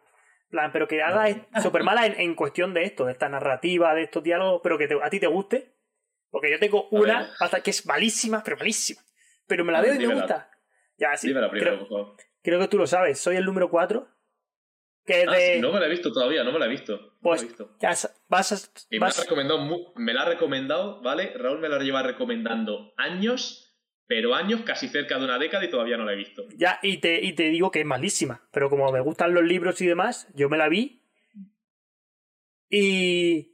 Y. La disfruto, pero por los libros. Igual que a ti te gusta muchísimo Dune, y luego a mí la película no me gustó tanto. Por ejemplo, Pues por lo mismo, a mí me, me, me gusta, muchi- me gusta mucho la, la saga de los legados del Orient. Que básicamente es una saga en la que el planeta le da superpoderes a sus habitantes por reciclar. Luego pensándolo así digo, hostia. Y a mí me gusta y es malísima. Y, es- y no, no tiene segunda parte, imagínate. O sea, termina la película más abierta que abierta y no tiene segunda parte porque dije, ya no lo hacemos. ¿Y cuál sería esa película tuya? buah, es que estoy pensando, estoy pensando porque hay varias, porque sí que es verdad que me pasa mucho que veo una película y digo eh, que esta es mala porque lo que estoy viendo no es bueno, porque es ridícula, por la acción que estoy viendo es, es, es una fantasmada, ¿no? Eh, estoy pensando en una de esas y se me ha venido una a la mente, como no, de Nicolas Cage. ¿Cuál? Nicolas Cage. Con Air, convictos en el aire. No sé cuál es. ¿Te suena de algo? No me- no- esa Vale. no la he escuchado en mi vida. Pues mira, es un clásico de los 90, era de los 90, sí, eh, de acción palomitera, llegando hasta el absurdo, eh, explosiones, Nicolas Cage con melena en tirantes y fuerte, siendo el, siendo el héroe, siendo el jefe. O sea, literalmente Jordi. Yo- yo- Sí, Jordi sí, Wild sí. está yendo hacia Nicolas Cage. Antes Nicolas Cage era Jordi Wild. Jordi Wild, pero más guapo. más Jordi guapo. Un abrazo. Te podcast has inspirado un poquito en ti, la verdad. Sí, tú, eres Nacho y Jordi al mismo tiempo. Exactamente, soy todo.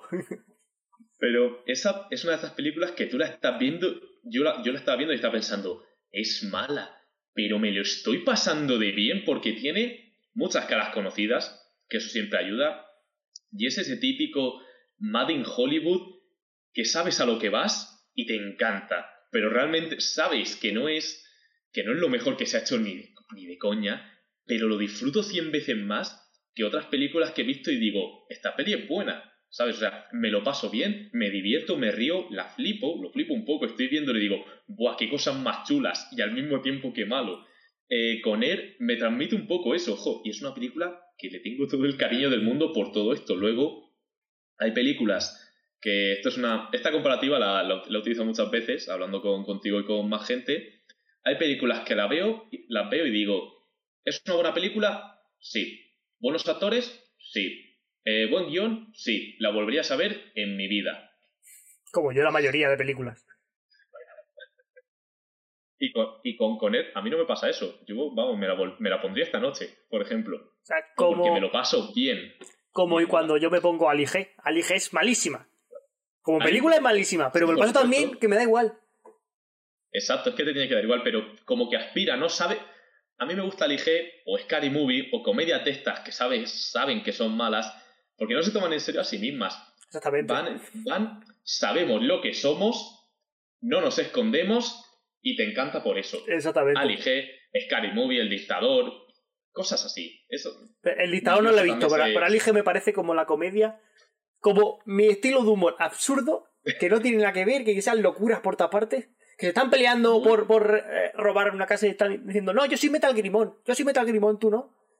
sí, me acuerdo. Pero- Y cosas que tú las ves, mm, películas que tú te gozas en el instituto, porque te las gozas, luego las vuelves a ver ya con unos añitos y dices, es que es mala, pero es que me sigue encantando. Me lo sigo pasando bien viéndola. como por Eso ejemplo, mucho, ¿eh? Sarnado, Sarnado consiguió eso en, much- en muchísima gente. Sarnado es una maravilla. Es tan mala que es buenísima. Sarnado, para el que no la conozca, es una película que literal es una. Vale, es de serie B, ¿vale? Es una película hecha con poco presupuesto y efectos especiales penosos, intencionadamente. Y va de un tornado lleno de tiburones que va arrasando la ciudad y comiéndose a la gente, ¿vale? Con ese argumento, ¿qué te vas a esperar? ¿Qué le vas a pedir a una película? Exactamente. Y fue tan mala que, o sea, que los cines, me acuerdo que se, en- vi imágenes en Estados Unidos que los cines estaban petados porque era mala y es lo que has dicho antes, sabía que era mala y le daba igual Claro, pero es que y lo Pero disfrutaba. Es que ese estilo de cine, es que ese estilo de cine tiene su propio mercado, cosa que a mí también me parece maravillosa. El cine de serie B, serie Z, hecho con poco presupuesto y que van a hacer el ridículo, que no tienen vergüenza ninguna, eso es maravilloso. Películas estilo Sarnado, El ataque del tiburón de dos cabezas, cosas así, existe, que sepas que existe. Y ojo, y su secuela, mejor aún, El ataque del tiburón de tres cabezas. Y, vi una que puede ser eh, Dime, el ataque del, del tiburón pulpo o algo de eso. puede ser que eso exista. El, octo, el octotiburón o alguna historia de esa. Me parece que también es que está muy de moda, se puso muy de moda las películas malas, ¿vale? De esta serie B con efectos malos, súper locas de, de, de animales gigantes peleando entre ellos, de, de monstruos así. Y, y es, que, es que te lo pasas de bien viéndolas. Si, te, si ves una película de esas, dices, qué malo, pero qué bien me lo estoy pasando, porque no te lo tomas en serio. Si vas pensando en ver algo, pues. Algo. eh, Algo que, que digan, ¿nos vamos a tomar en serio esto? Pues no, hijo mío, te, te- te has equivocado, te has equivocado. Pase a la siguiente película. Si vas a, sab- si sabes a lo que vas, o películas, yo que sé, por ejemplo, mira, Peter Jackson. Peter Jackson es el, el director de la, de la trilogía del Señor de los Anillos y luego de la trilogía del Hobbit. Mm. Ese hombre empezó dirigiendo películas de serie B. ¿Y sabes qué es lo mejor? Que eran geniales. Te lo pasabas genial. Eran películas eh, con muchísimo gore, con muchísima salsa de tomate, pero que de esos efectos, uno, tenía esos efectos porque no tenía presupuesto, porque lo hacía con cuatro duros, pero había una genialidad detrás, porque encima él era el que hacía eso, sobre todo en su primera película, el encargado de los efectos especiales, el encargado del guion, el que, el que, el que pues, sobre todo ponía las perras, sobre todo hablo de su primera película, Bad Taste, Mal Gusto, una maravilla que les recomiendo a todo el mundo. Y era, era, era eso porque no, no te lo tomabas en serio y decías, ve- veías esas películas y decías, aquí hay un genio detrás. Fíjate si, hu- si hubo, si hubo un genio detrás, que lo que acabó saliendo después, bueno, no necesita mucha presentación. Exactamente. Son tus películas favoritas. ¿no? El Señor de los Anillos. Que esa era la El- pregunta. ¿eh? ¿Cuál es tu película favorita? Mi película, mis películas favoritas, a ver, mis dos sagas favoritas de toda la vida son... Esa es otra pregunta, tío, no me la chafes. no, ah, perdón, bueno, vale, vale. Es broma, Mi si película. No, a ver, mi peli... es que para responder al tema de películas favoritas tengo que, tengo que separar sagas de películas aparte. Entonces, Mm. mis sagas favoritas de toda la vida, desde que tengo uso de razón prácticamente, son El Señor de los Anillos y Star Wars. Es así, no, no me escondo, ¿vale? Yo sé, no son las mejores, o sí, o me, me da igual. Es que francamente me da igual. Son mis favoritas. Que una película sea tu favorita no significa que tú pienses que es la mejor película de la historia. Es que es la que más te gusta. Esa que no te cansas de ver, esa que ¿Qué es tu zona de confort cinematográfica, por así decirlo? Exactamente. Que de hecho la, que de hecho las la tenía aquí, preparaditas las dos, pero no. Vamos, es que es que las son mis favoritas. No puedo. Las que me encantan de toda la vida, entonces no, no me puedo, no, no me oculto con eso. Para los de Luego- Spotify has, has sacado El Señor de los Anillos, la edición coleccionista, ¿no? ¿Es esa? Sí, Y Star Wars. Blu-ray de hace años, pero sí, sí. El Blu-ray de hace años, el Blu-ray tampoco. y de películas individuales que no pertenezcan a una saga, mis dos películas favoritas. Una es eh, muy de básico, y lo sé, que es esta película de aquí tan bonita, Con que el Bárbaro. Conan. Es de mis películas Literalmente- favoritas de siempre, es que Literalmente, para los que les gusta el cine, es como el fútbol, fútbol, fútbol, fútbol. un poco sí, un poco sí, pero es que... Pero al mismo tiempo eh, era de una época en la que se, se puso de moda este cine, ¿no? El cine de espada y brujería, era la edad dorada de, del Schwarze, ¿no? De, de Schwarzenegger. Y a mí siempre me, han gustado, me ha- siempre me ha gustado el cine de aventuras, siempre me ha gustado el cine de espada, Conan lo tenía todo. Eh, además tiene una de las, y lo digo sin, sin cortarme, tiene una de las mejores bandas sonoras que se han hecho jamás. Se la recomiendo a todo el mundo. Y eso, no puedo, no puedo decir nada más, es que me encanta. Además, Conan es de mis personajes de cómics favoritos, entonces lo tiene todo. Y después de Conan, mi otra película favorita, la que a lo mejor es así más desconocida y a la vez no, es Old Boy, que es una película coreana del año 2003, me parece que era. No sé, a ti Raúl te ha hablado de esta película seguro alguna Sí, vez. esa me la he visto. Ah, te la- pues es una maravilla. Es una maravilla. Es... La vi cuando estaba en cuarto de la ESO, primer bachiller, y me marcó muchísimo. Me encantó, ¿no? Hacía, Por los giros de guion que tiene. entre otras cosas, es una película que hizo clic en mí por la historia que me estaba contando, que me, me parecía súper interesante porque imaginaros que os encierran en una habitación de hotel sin deciros por qué durante 15, 15, 20 años, una cifra así de tiempo, y un día, sin comerlo ni beberlo, os sueltan. Te sueltan, está el libro otra vez y no sabes por qué. Y claro, ¿qué es lo que vas a hacer? Buscar al cabronazo que te ha encerrado. La película va de eso y no digo nada más, pero la recomiendo a todos. Pero absolutamente a todos. No es mi película favorita por nada. Tiene una calidad increíble. La historia, más la manera de contarla, más cómo se recrea eh, el director, tanto en lo visual como en las escenas de acción, sobre todo una, acción- una escena de acción en concreta, en fin. Mi película favorita. ¿Puede ser la escena final la que tanto te gusta? No. Vale. Esa- esta, esta película tiene una escena muy, muy famosa, que es un plano secuencia genial. Y no digo más. Es que Ok, vale. la película, chicos. chicos id a apuntárosla, verla. apuntárosla para la gente que tenga ganas de ver una buena película. Es que esa película se puso súper de moda una época, en 2013-2014, y la compartió el Rubius, eh, Auronplay y demás, diciendo que eran sus películas favoritas, y yo dije, pues tendré que verla. Es la película favorita del Rubius, de hecho. Exactamente. Y la verdad, han dicho por él de una ocasión, sí. la verdad es que a mí no me mató un poco, mucho, la verdad. O sea, me gustó los giros de guion. Vale, pero Esto es como si, no como si le das es que- un pedazo de vino a alguien que no sabe, o sea, de vinos. Eh, Es que- pero es que No no, lo va a nada disfrutar. con eso. Una cosa que, que también creo que, que está bien comentar es que cuando a una persona, cuando una persona ve una película que a ti te encanta, pero para esa persona no es para tanto, no hay que poner el grito en el cielo, no hay que, no hay que decirle pues no tiene gusto, no hay que, que arrancarse las vestiduras, no, a ver, cada cual tiene su gusto y a lo mejor ves una película y dices, vale, noto que esta película tiene calidad, está bien hecha, técnicamente hablando podrá estar muy bien y entiendo que haya gente a la que le pueda gustar, pero a mí no me ha hecho tilín, para mí ni fu ni fa, y no pasa nada, y eso está bien. Si no te gusta El Señor de los Anillos, no pasa nada. Si no te gusta El Padrino, no pasa nada. Si no te gusta Sutter Island, no pasa nada. Si crees que Scorsese no sé qué, que Tarantino no sé cuánto, si crees que... No pasa nada. Yo, el cine al final es disfrute. Y si, si algo no te gusta, ¿por qué vas a... ¿Por qué te vas a molestar en fingir? ¿Por qué vas a, vas a engañar a nadie, tío?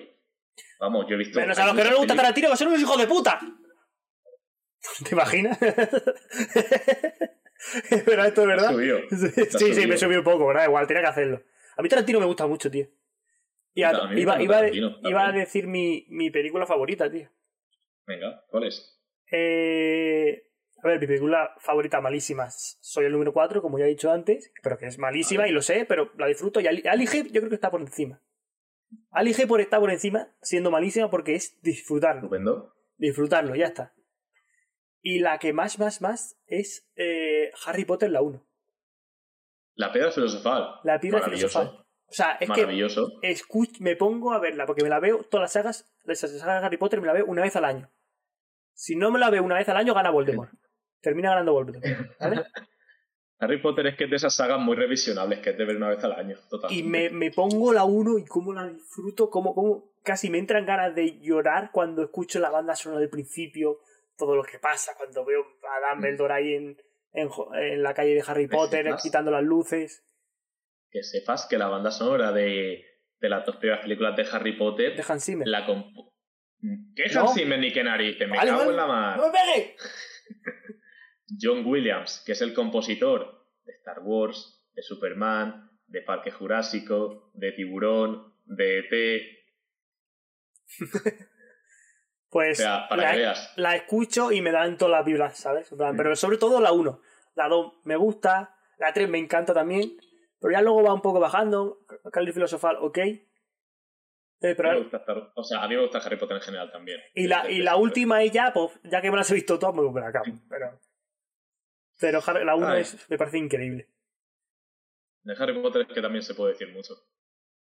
Exactamente. Y ahora vamos a, ver, hacer dime. algo que para que la gente saque boli y papel. Porque vamos a, A ver, hacer a ver. el Uy, top uy. 5 mejores películas de la historia. Hostias. ¿Sabes? Esto es muy jodido, ¿eh? O sea, sobre todo tú, porque yo si te hago el top mejor 5, pongo Harry Potter 1, 2, 3, 4 y 5. ¿Sabes? Ya está. A ver, esto, esto va a ser difícil. A ver, lo primero, eh, yo ahora te lo digo, ¿vale? Pero antes quiero hacer un matiz y es que eh, antes de decir el mejor equipo de la historia, para eso habría que haberse visto todas las películas de la historia, ¿vale? No lo he hecho. Ya, hombre. Ni Pero- tú ni nadie. Es, es físicamente imposible, básicamente. Pero a ver, eh, las dos más valoradas, las que siempre se ha dicho que son las dos más valoradas Pero a ver, la vamos a empezar desde, desde top 5. De 5 hasta el 1. ¿Ok? ¿Por qué? Porque en YouTube se vende mejor. Te solo pensando en el dinero. Que no, qué broma. Pero vamos a hacerlo así porque la gente que lo vea se... O sea, es más visual. Las. mm, es que jodido, es que es bastante jodido. Estoy pensando en las que yo conozco que son así, las, la- en las que yo he visto, además, que son de las mejor consideradas. Top 5, ¿cuál es? ¿Cuál A sería? ver, Pon- puedes poner dos si quieres, más o menos, porque así a se ver, queda que todo mucho mejor. El Padrino y Ciudadano Kane, ¿vale? Son las dos películas con las que los, los críticos siempre se han. eh, siempre han practicado el onanismo fuertemente diciendo que son las mejores películas de la historia. Esas dos. Para otros, parece una tontería, pero para otros, Casablanca es de las mejores, de las mejorísimas de la historia. Tócala otra vez, Sam. Eh, Casablanca, chicos, id a verla también. eh, da igual que sea del año 42 o 41, es una joya. Id a verla, por Dios, en serio, es, es una maravilla. Y qué dos más, es que qué dos películas más hay ahí que, que hayan marcado que hayan marcado tanto. Es que es muy complicado, tío. Es que es que es que es muy denso, tío. Es que es muy, muy Ya, claro. tío. Que sí, Es que eso, eh, tienes ya, que tener cinco películas o seis, siete que tienes que decir. Si tengo que recomendárselas a alguien para que disfrute del mejor cine de la historia de la humanidad y del mensaje que Mm. deja a la humanidad con el cine, tiene que ser te- estas 5, 6, 7. Ahí tengo que decir, ¿vale? Ahí tengo que decir que estas películas no se las recomendaría a alguien para empezar a ver cine, entre comillas, más, más top, cine No. más magno. Casablanca sí. Casablanca yo sí, sí que la recomendaría. El Padrino no. El Padrino es cuando ya te has sumergido un poco en el cine y has visto... Porque además El Padrino es mafia y antes de meterte con esa película tienes que haber visto que te gusta un poco ese género. Entonces... El padrino es cuando ya tienes a lo mejor un pelín más, un pelín más de rodaje. Tranquilo que el top 5 mejores películas para iniciarse era la siguiente pregunta. Ah, bueno. Pero entonces eh, hemos dicho Casablanca, Ciudadano Kane. eh, ¿En qué puesto? El padrino. ¿En qué puesto? Imposible elegir. Imposible. Bueno, pues ponme las dos en el top 1. ¿Qué 5 son? Después de esa, yo te diría. eh, claro, estamos aquí hablando sobre todo del siglo XX. Casablanca, Ciudadano diría- Kane El Padrino. mm, Dos hombres sin piedad, te diría, sinceramente. ¿De quién es la película? Dos hombres sin- eh, Henry Fonda, no necesitas saber más. Henry Fonda. Sí. Vamos, eh, leyenda viva absoluta también. Y aquí, y otra más. Mm, probablemente. Fácil. Yo, para mí, dentro de este top, por añadir algo diferente, algo que se salga, psicosis. Alfred Hitchcock. Psicosis es una película que. eh, es una, Psicosis es una lección de cine. Ahora porque ya sabemos todo lo que pasa, ¿no? Pero Psicosis en su momento fue. Eso es, es una puñetera lección de cine y es una injusticia que ese hombre no tenga un Oscar. Yo no soy el que más películas suyas ha visto, pero Psicosis me la vi sin estar seguro de lo que me iba a encontrar y es una lección de cine. Simplemente es, es una. ¿Cómo decirlo? Hace muy bien lo que hemos dicho antes. Cuenta una historia de verdad. Y la cuenta muy bien. Pero- y aparte, con guantazo incluido. Porque no te esperas, porque no te lo esperas.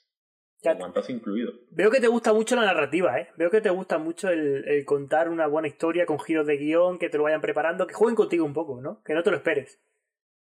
La verdad es que siempre da gusto. Siempre da gusto cuando te sorprenden, cuando te, te meten el mazazo. Eso es. Pues sí, sí me gusta. Por eso la mola tanto Juego de Tronos, Shingeki, que te giran eso- tanto que...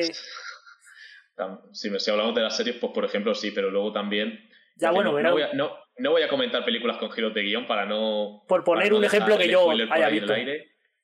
Sí, pero sí, por ejemplo. Por ejemplo, totalmente. Ok, pues ahora la siguiente pregunta.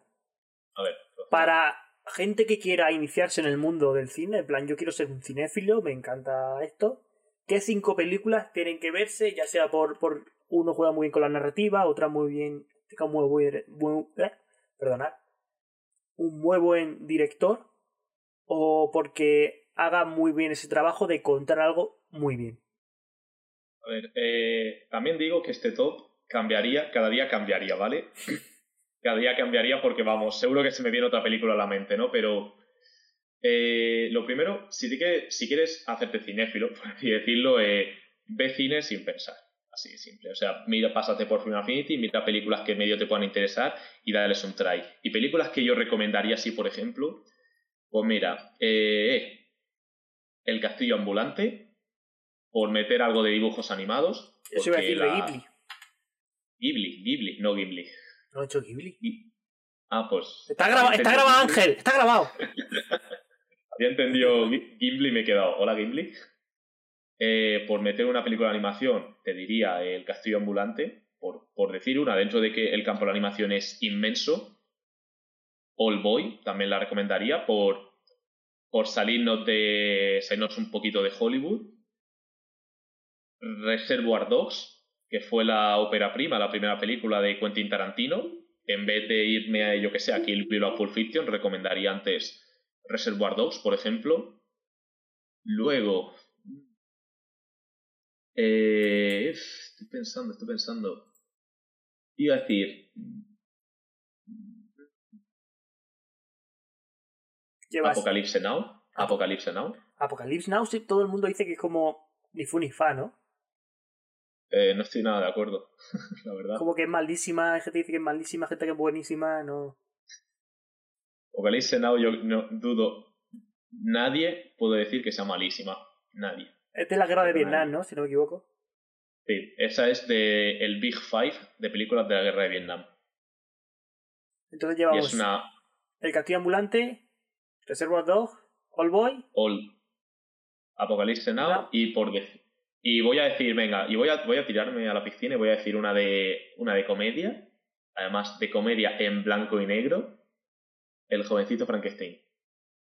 Mm, ¿Es la que sale alfalfa o me estoy torrando muchísimo? Mm, no, esa es una pandilla de pillos, esa de alfalfa. Y eso, y podría decir muchas más, pero, pero por tocarte los palos, decir una selección así de películas variadas para, para probar a ver. Sí, sí, un poco. Bueno, no distinto siquiera, pero películas que yo creo que hay que ver, por ejemplo. Yo te diría esas. ¿Y por qué tendríamos, o sea, qué tienen esas cinco que no tienen eh, Alige y soy el número 4? ¿Quién de esas cinco? que, a ver, eh, ¿cómo decirlo? Que te cuenta una historia a otro nivel. En mi opinión, te cuenta una, una historia a otro nivel, tanto en lo técnico como en su narrativa, como en su historia. Porque al final, eh, digamos que consiguen trascender. Y eso es una cosa que no siempre consigue una película. Lo peor de una película es que sea olvidada.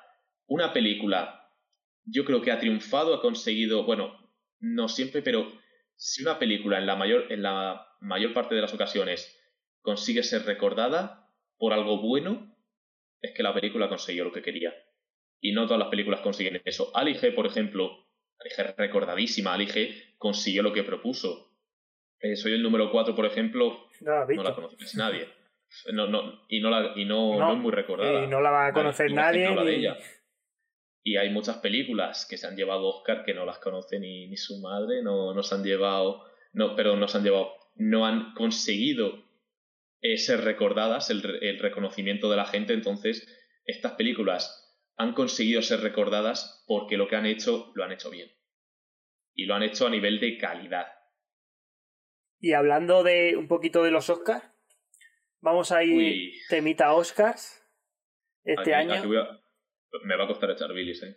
Porque justo estabas diciendo que una película buena que consiga trascender y las películas que estaban nominadas a los Oscars, yo no me he visto ninguna. Y hay mucha gente diciendo que han sido los Oscars menos vistos. Eh, y que qué ha pasado más, aparte de la bofetada de Will Smith. Han pasado muchas cosas sin ninguna buena. O sea, de la poca gente con la que he estado hablando, me ha dicho que la película de Will Smith, por la que ha sido nominado y ha ganado el Oscar, era Williams, el método Williams. Era buenísima. Es lo único que he escuchado, por una o dos personas. Entonces ya no sé. Y será verdad, si no. A ver, los Oscars llevan ya varios años de capa caída, ¿no? Los Oscars llevan unos años que no consiguen rematar en audiencia. Hay unos años en los que el nivel general de lo que ha, de lo que ha llegado pues no es tan alto como era antes. Eh, se han perdido las ganas de ver la gala, ese glamour, esos espectáculos que, que se ven en la gala, los actores todos juntos. Se ha perdido un poco eso, a la gente ya no le interesa tanto. Y, y es que es eso, pero sobre todo es que el nivel ha ido bajando mucho. A ver, eh, no es un secreto que hace años que las películas no son precisamente las mejores. Tú te vas, por ejemplo, eh, a los 90 y cada año los Oscars eran demenciales.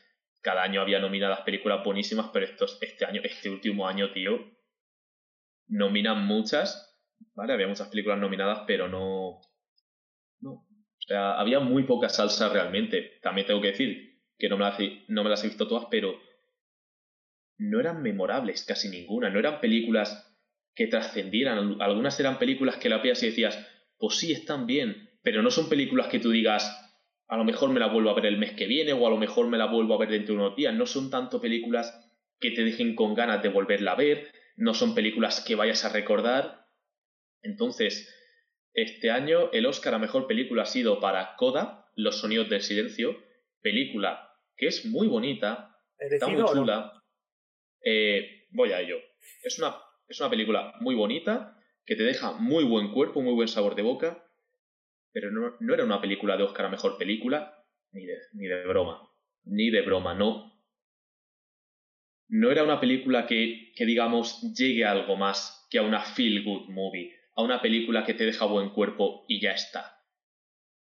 Eh, perdonad, pero había un pequeño corte. Ángel se ha ido un poco de internet. Estaba hablando sobre. Estaba hablando sobre Coda y de cómo no iba a trascender. Como que no, era una película que se mereciera ese Oscar. Entonces, ¿este año se merecía mm. alguna otra película al Oscar? ¿Más que ella o no? Dune. ¿Dune? ¿Dune? Dune. Dune. Dune o Belfast. Eran las que yo más, más papeletas les daba para que, se lo, para que se lo llevaran. O sea, perdón, las que yo pienso que tendrían que, que llevárselo. Y no, no, no, ha sido ninguna de las dos, pero vamos. A falta de, ojo, también aquí tengo que decir que a falta de haberlas visto todas, porque no he visto todas las películas nominadas, pero de las que yo había visto, o Dune o Belfast. Y Dune, yo creo que es una película sobre todo que sí va a ser muy pero que muy recordada. Y eso de las películas de este año está más difícil que ocurra, la verdad. Dune recordada, o sea, es que Dune me pareció tan tan que te quiere meter todo, el, todo el contenido ahí atrás ahí pa pa pa pa pa pa pa. A ti ya sé que no te gusta mucho. Y, a, y, y fuimos cuatro a verla y fuimos por ti, porque llevas dando el follón con Dune años y años y años. Y No me fuimos- arrepiento de nada. Fuimos a verla y fue como. o o sea, pasan cosas por la pantalla, está guay, porque pasan cosas, pero no, no te enteras de nada. ¿Sabes? Eso. Para nosotros, la intención que has comentado antes de la mejor película tiene que saber contar una historia. Para nosotros fue como. Como si estás la pegado y te la los cojones. está igual. Du- Con Dune lo que pasa es que es una inmensa introducción a un universo todavía más inmenso. Entonces eso es muy pero que muy complicado de hacer. Entonces yo que soy fan de la novela en la que se basa Dune, pues claro, no voy a opinar igual que, que una persona que no conoce la novela y, la ve, y ve la película y, se, y su primera introducción a ese mundo es esa. Porque claro, yo veo la película y yo me entero de todo porque me he leído un libro. Entonces, pero yo entiendo que para la gente que no se lo ha leído no es tan sencillo. Entonces, en ese aspecto yo entiendo que la película puede cojear, pero aún así a mí me parece maravillosa. ¿Y qué más, qué más destacable puede salir de los Oscars? O sea, ¿qué premios al mejor actor, que es Will Smith? Eh, ¿Mejor actriz cuál ha sido? O sea, ¿qué ha pasado? Eh, mejor actriz principal había sido. Fíjate, fíjate si, si es poco importante que se me ha olvidado. ah, sí, perdón. Ángel Machista confirmado. No, no, se lo. No, mejor actriz ha sido para Jessica Chastain por los ojos de. Los ojos de Tammy Faye, que es una película que yo no he visto, pero este año sí que es verdad que había nivel a nivel de, o sea, nivel de actrices nominadas, porque Jessica Chastain es una actriz increíble. También estaban nominadas Nicole Kidman y Penelope Cruz.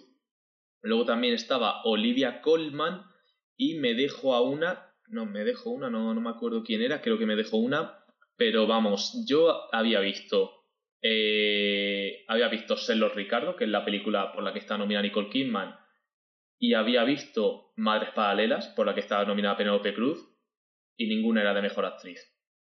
Ninguna me, me pareció trascendente, así que no, no puedo decir mucho, pero vamos. Luego, en el caso de mejor actor, yo sabía, por ejemplo, que iba a ser o para Will Smith, por el método Williams, Mm. o para Benedict Cumberbatch, por el poder del perro. Le daba más papeletas a Benedict Cumberbatch, pero mira, al final ha sido para Will Smith. Y vamos ya Eso. con el temita. Will Smith. A ver. Uy, Eh. uy, uy. Que, me veo lo que viene, me veo lo que viene. La bofetada fue. ¿Pactada, sí o no? Ni de coña. Ni de coña. Y pensar que esto estaba pactado a día de hoy me parece, mm, sincera- sinceramente y sin querer ofender a nadie, ridículo.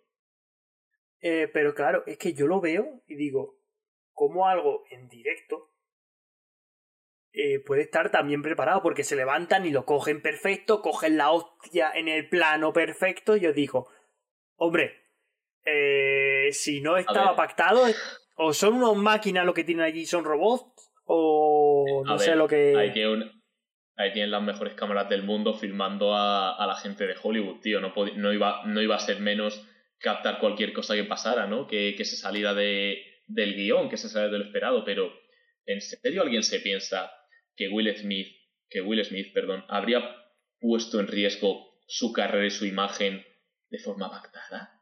¿En serio alguien se piensa que fingiría perder los papeles, fingiría levantarle el tono a Chris Rock de esa manera, fingiría todo. Es que, en serio, ¿en qué cabeza cabe? A ver, yo cuando yo vi, las- yo vi la gala en directo y cuando ocurre, ocurre el guantazo, cuando se ve la, la cachetada, eh, yo me quedé pensando, ¿qué ha pasado aquí? ¿Qué ha pasado? Yo no sabía qué pensar, pero el momento, en el momento en el que oyes a Will Smith gritar a Chris Rock, dices, no amigo, no. Esto, esto de pactado no tiene pinta. Es que hasta el momento había como risas, ¿no? Hasta el momento era como, ja, ja, ja, ja, ja, ja, mira lo que está pasando, no. Incomodidad, ¿no? En plan, ¿qué ha pasado? ¿Qué ha pasado? No, No Sí, sé sí, si sí. es verdad o no, pero luego se pone a gritar y es como, ha sido verdad, pero Claro, ahí es, ahí es puedes- cuando la gente dice, aquí falla algo. tú puedes estar en, en el público de los Oscars, levantarte y pegarle un puñetazo al presentador sin que nadie te pare.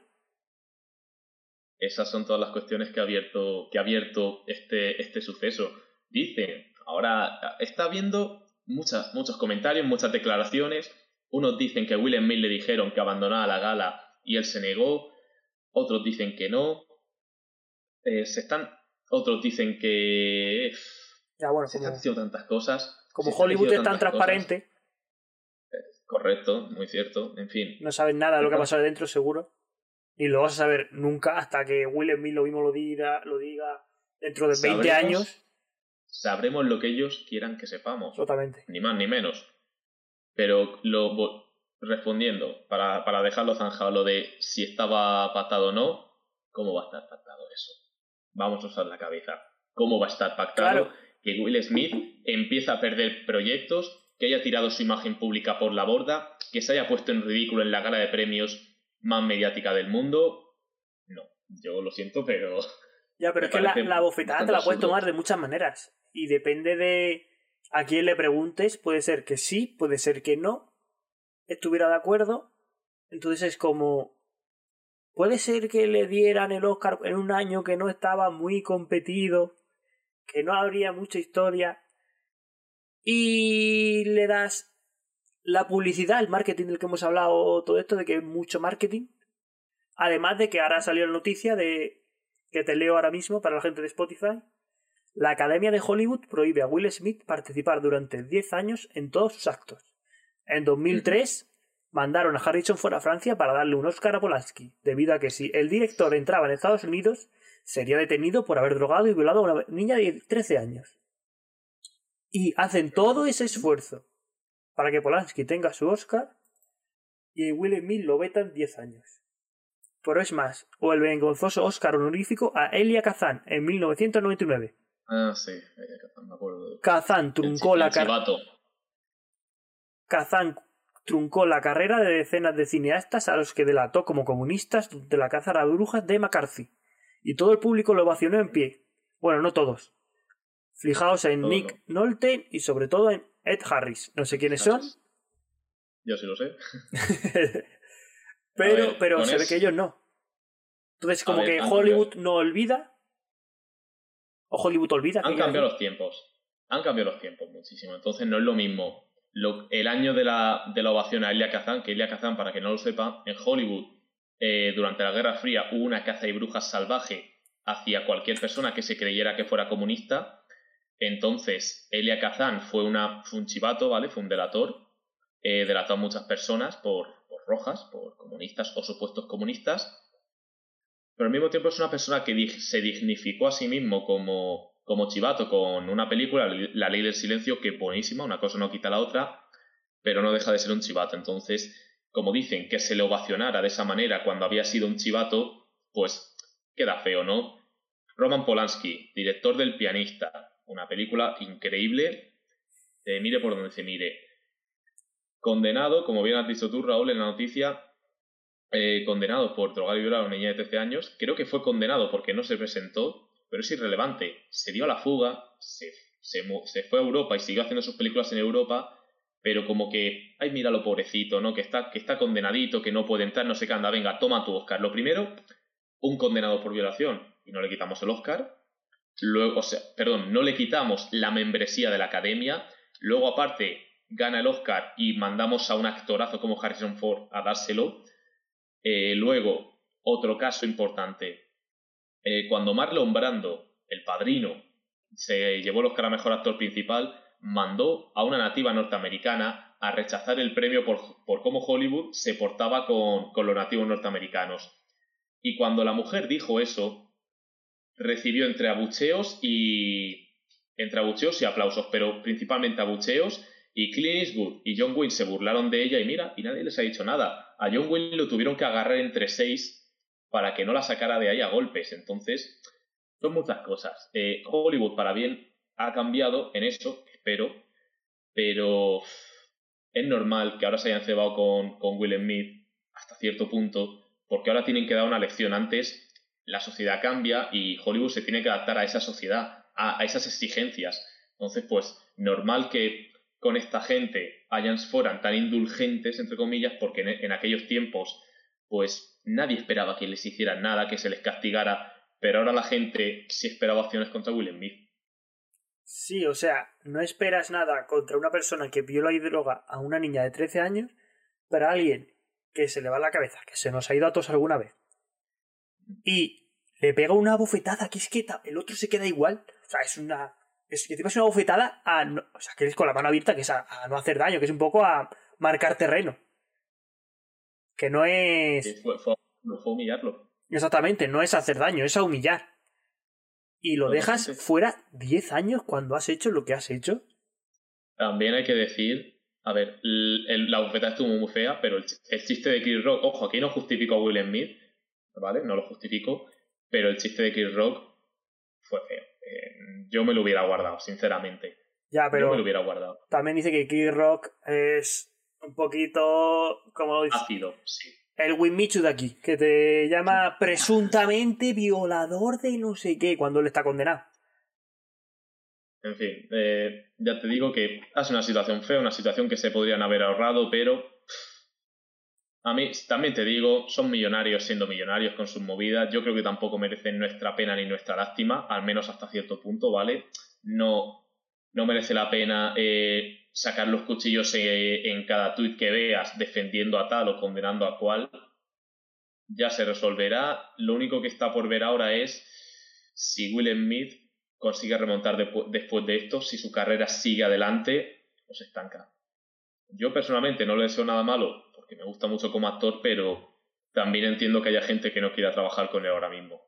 Y con este tema siempre se me ocurre una pregunta que es como muy recurrente, que es como eh, Polanski, un Oscar en el que mandan a Harrison Ford después de haber hecho lo que ha hecho. Eh, ¿Se lo quitarías? O sea, el, el autor eh, eh, tiene poder sobre la obra? ¿Puedes a una persona que ha hecho eso eh, coronarlo de esta manera como el culmen de su profesión? ¿O tuve... Sí, es que es un tema un poco complicado, entonces quiero decirlo punto a punto para que no se, se malinterprete, sino que una persona que ha hecho eso tiene que haber de eso en su obra. Porque tú te pones a escribir una canción o a hacer cualquier historia y al final dices, es que si no tengo nada que contar, nada mío, eh, no puedo hacerlo. No sale nada de mí. Pero claro, luego dices, es que si ha hecho un peliculón increíble, luego que haya hecho lo que ha hecho, el peliculón está ahí. Luego que la otra persona haya hecho lo que ha hecho. O sea, hay dos puntos de vista diferentes. A ver, yo lo que pienso sobre este tema, si me preguntas de Polanski en concreto, es que en el momento en el que, en el momento en el que huye de Estados Unidos, condenado por violar a una menor, en el, primer país en el que hubiera aterrizado, y más en un país como es Francia, ¿vale? Que es un país civilizado, es un país de Europa, lo primero que tenían que haber hecho es cogerle la chaquetita y mandarlo de vuelta a Estados Unidos. Eso es lo primero. Y no dejarle que haga sus películas en Europa y luego encima darle un Oscar estando condenado. No, yo pienso que eso no se hace. Ahora. Debería estar, eh, haber estado ya fuera como han hecho con Will Smith, ¿no? Correcto. Para mí no debería estar fuera Will Smith porque es un calentón. Y hasta luego hasta pidió perdón, ¿no? En el discurso y... Sí, ya, pidió, perdón. Y, se le vio hasta llorando, según dicen, se le vio hasta llorando y Denzel sí. Washington el, o sea, un calentón y ya está, todos lo tenemos. Sí, pero, es un calentón en los Oscars. Un calentón en los Oscars delante de todo el mundo, a, una a otra persona, eh, delante de todo el mundo, la humillación, los memes, los posibles daños que le hayas podido ocasionar, en fin, son muchas cosas. No se pega un guantazo en los Oscars, igual que no se pega un guantazo en un mitin político, en un concierto. No, Ni Dios se acordaba de Chris Rock. O sea, ¿quién coño es el Loname ese? ¿Sabes? A ver, tú a lo mejor aquí en España no lo conoces tanto, pero Chris Rock es una. lo que se le conoce también como actor un poquito, y en Estados Unidos es un cómico de bastante éxito. Pero es un cómico duro, que se mete en los jardines que se meten. Sí, tú puedes ser. Tú puedes. Exactamente, pero tienes que hacer su humor bien hecho. Porque yo soy el primero que se ríe de absolutamente todo. Y sabes que yo utilizo palabras que no se pueden usar, lo utilizo con tono cómico. Porque entre nosotros el humor no tiene límite. Entre mi círculo cerrado. Pero si ya. Ahora mismo aquí no haría esa broma. Porque aquí no estamos en mi círculo cerrado. Y, nos, y, la gente no sabe Que eso lo estoy diciendo de broma y lo importante es la intención de esa, de esa, de esa palabra. Pero claro, lo, estás lo haces delante de un público y lucrándote de ello. Metiéndose duramente con, con, eso, con este tipo de con estas personas famosas, que ya tienen bastante. Si luego coge una, se calienta y te suelta un guantazo, que es lo que ha pasado, pues oye, ¿es en los Oscars? Pues es en los Oscars. Pero pocas te han caído para que te tendría que haber caído. Porque a mí, broma de todo, pero hay un tema que si me lo tocas y me haces una broma en mi cara sin apenas conocerte, como es el caso, de que es que apenas puedes no conocerlo y te hagas esa broma, vos digo, ¡pum! Caetón. Allá te digo que yo no quiero justificar la broma de Kid Rock, ya te digo, a mí no me hizo gracia, pero no es la peor broma que se ha hecho en, esa, en esas galas, no es la peor broma que se ha hecho en esas ceremonias. Y también te digo, cuando estás allí, sabes a lo que vas, tío. No sé. Y ojo, te digo una cosa, no ha sido el chiste más rancio que se ha hecho en estos Oscar, ¿eh? Que lo sepas. El de, el de, el de Javier Bardem y Penélope Cruz, ¿no? Le llama su mujer. Ese, uno, si vamos, llamar su mujer a una, a una mujer, a una persona, eh, una actriz de renombre, que ya tiene un Oscar y que ese año está nominada a otro Oscar. Es que llamarla su mujer, manda narices, pero aparte Amy Schumer también hizo un chiste, mm, le hizo un feo a Kirsten Dunst, impresionante. La otra presentadora, que no recuerdo cómo se llamaba, eh, haciendo como que cacheaba a Josh Brolin y a Jason Momoa, fue súper rancio y súper incómodo y metiendo mano, en fin, que no ha sido lo más rancio que se ha hecho, es que estos Oscars han estado mal por muchas cosas y por eso a cada vez a más gente le, les importa menos y por eso lo único que puedo decirles es, chavales, espabilaos porque habéis recortado la gala, queréis que durara menos, habéis quitado los premios técnicos y la gala se ha quedado igualmente larga e igualmente rancia espabilado, espabilado un poco, por favor, que, la gente ya nos ríe las gracias. Y ojo, y lo hizo una persona que se ve la gala en directo, macho, pero porque me gusta eso. Pero es que no, es que está yendo mal, está yendo muy mal. Ángel, eh, llevamos dos horas ya de podcast. O sea, si tú en algún momento te quieres ir o lo que sea, dímelo y cortamos. Pero yo aquí tengo preguntas, ¿eh? Yo tengo aquí la tira aún. Pues que lo sepas. Eh, hombre, en 20, en 20 minutitos así, aunque aún no da tiempo para dos o tres preguntas más, ¿no? Ok. Me parece a mí. Eh, perfecto. Eh... Ya ve, pensando algunas así, las más importantes, si te parece, para, para rematar. Y total, tú sabes que yo vuelvo cuando quieras. Exactamente. O sea, tengo aquí como dos temas en los que vamos. Tres. Tres. Me vas a contar primero eh, cuál es la historia o la narrativa más loca que has visto en una película. Que digas, esto no puede ser. ¿Que esté pasando o qué? Lo más loco. Lo más loco. Que digas, esta mm. historia es ya que no sea ni buena ni mala. Rara al extremo. Rara al extremo. Estoy pensando, tío. Esta tendría que. Esta tendría. Esta, necesito meditarla, la verdad. si, me, si, si me viene a la mente, te la digo, pero mejor pregúntame otro ahora mismo porque estoy pensando así en cosas, en cosas locas que se me hayan venido así a la mente, o sea, que, que, haya yo visto. Porque, a ver, hay películas con argumentos rarísimos, ¿vale? Hay una película que literal se llama El Club del Suicidio, que es de Japón, en fin, hay cosas muy, muy locas, pero... Sí, sí, sí, sí, Raúl, esa, esa película existe. De un país que, te, que telita también, sí, sí. Mm. Entonces... Bueno, pues... Mm, vamos a dejarla aquí en barbecho. Sí, la dejamos en barbecho porque... La película es loca que ahí se puede haber mucho jugo, ¿eh? Claro, es que ahora va, va hay dos muy cogidas de la mano. No porque tengan mucho que ver, sino cuál es tu saga favorita de películas de la historia, que ya lo has dicho como 37 veces. ¿Y, cuál es la, y cuáles son las películas más influyentes de la historia del cine? Que me parece que puede ser que estén por ahí.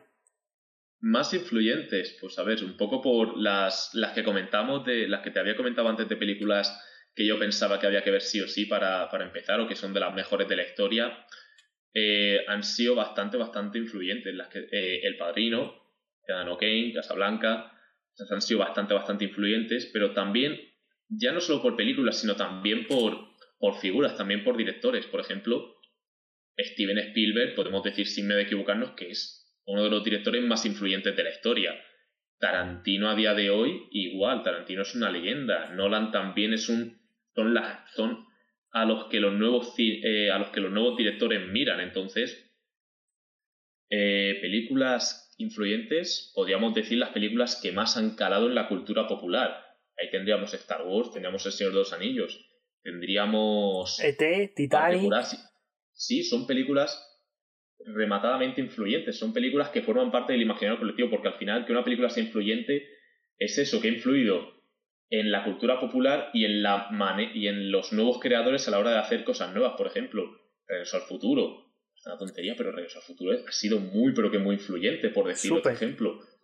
¿Cómo? Súper, o sea que ahí, fíjate que hasta en 2020, que fue cuando deberíamos estar volando con patines voladores, sacar, Nike sacó las zapatillas que saltan solas. Solo por regreso al futuro y ese tipo de historias. Sí. Yo hago referencias todo el rato a empresas porque es lo que más estudio. Entonces, Y también, eh, yo qué sé, Superman, tío. La primera gran película de superhéroes, podríamos decir. Eso es influyente, no lo siguiente, porque marcó un poco el camino de, del cine de superhéroes. Banda sonora de, de John Williams también. De, bueno, y las últimas de Marvel que han batido récords por todos lados. Ya- sí, van a ser. ¿Esas ves? Esas. Marvel en sí ya es algo recordado, ya es recordar como concepto Marvel. Bien, Entonces, pues rompemos este, o sea, rompemos, no, o sea, cerramos este melón ya. Vale, sí, porque el melón de cine influyente hay muchas películas influyentes, pero muchísimas. Ya, es que luego al ver la pregunta digo, si es que cualquiera de cultura popular. O sea, luego hay una Sí. que digo, esta no fue tan influyente para la repercusión que tuvo. ¿Cuál? Avatar. Avatar. Avatar salió en el momento justo Del 3D. para. Yo creo que fue más por el correcto, 3D. Sí, sí. De, ¡Ay, el bicho azul, que lo cojo! ¡Ay, que lo cojo el bicho azul! Pero Claro, no. pero, pero la moda del 3D ha pasado y eh, el argumento no es nada del otro mundo. Está chulo, pero es el argumento de siempre. Entonces, esa película sigue estando ahí, pero a lo mejor no se habla tanto de ella. Ojo, sigue siendo una de las películas más taquilleras de la historia, ¿vale? Fue la número uno en su momento. Pero sí, es una película que, que está un poquito ahí, te diría. Por lo menos aquí en España no, no noto yo que se hable tanto de ella. Bueno, Eh, a, mí me sigue, a mí me sigue gustando. Sí, pero es que, claro, están preparando eh, tres películas, una trilogía, pues de ella, y la están grabando eh, las tres a la vez. Que si la primera fracasa, las otras dos ya las tienen hechas. O sea, confían muchísimo en que vaya a triunfar, y yo pienso que se van a Eso dar un pasa- ostión porque. Porque no nadie se acuerda últimamente de Avatar, o sea, nadie la espera con gran ansia. Eh, dos cosas sobre eso. Lo de rodar al mismo tiempo ya se hizo con El Señor de los Anillos, por un lado. Eh, de rodarlo todo al mismo tiempo. Pero jugársela. todo. Es jugársela, sí, pero fíjate qué tan convencidos estaban del éxito. Y eh, lo de que nadie se acuerda de lo que pasa, es que de Avatar no hay mucho de lo que acordarse. La típica ¿Sabes? historia del héroe, el viaje del héroe y ya está, fuera. Claro, y la película acaba, tiene un punto muy definido que es que lo consiguen, y la 2 pues será que volverá el enemigo. Supongo, no lo sé. Que seremos No los importa, humanos que somos muy malos.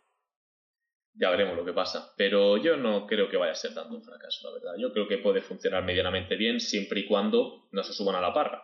Ya veremos lo que pasa. Ya veremos, pero. ¿Nos apostamos algo aquí en directo? Eh, yo apuesto que no es un fracaso. Yo apuesto a que sí. Vale. De pues- hecho, voy a hacer todo lo posible para. me voy a poner la puerta del cine, me voy a poner la puerta del cine, pero. Para, para boicotearla, ¿no? Exactamente. Eh, bueno, eh, Avatar, fracaso, seguro.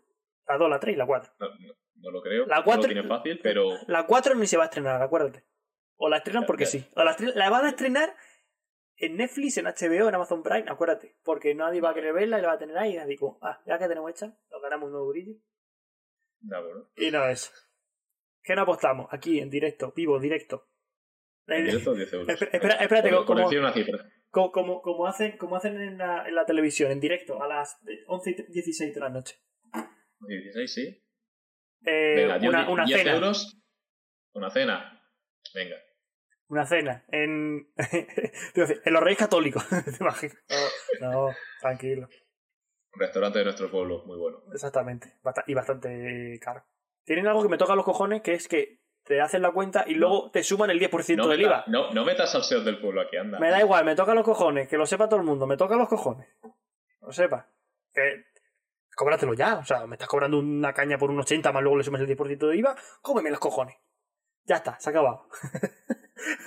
Esto se queda aquí. Eh, vale, la siguiente Bueno, pregunta. Ahora quedan dos temas. Quedan dos. ¿Dos? Vale, Es que sigo leyendo y sigo sacando Te preguntas. iba, decir, te iba a decir una más, pero venga, venga. Eh, dos temas. Uno A va a ser el cine del miedo y el cine gore y otro actores de doblaje. Y acabamos. Ah, actores, de do- actores de doblaje podemos hacer otro podcast entero. Con actores de doblaje es que se puede hablar de otro podcast. Y ojo, yo no soy el más experto en actores de doblaje, pero.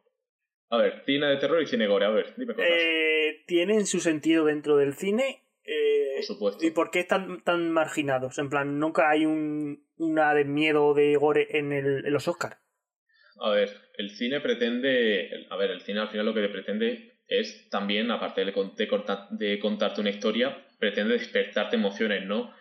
Y, a lo mejor para muchísima gente, despertarte la emoción del terror y de la ansiedad, pues a lo mejor no es lo que más buscan, ¿no? Entonces a lo mejor ese puede ser un motivo por el que el cine de terror esté un poco marginado en los circuitos principales de premios y demás. Pero engancha. vamos, Si tú preguntas a muchísima gente y dices, ¿qué películas te gustan más? Te dicen la de miedo.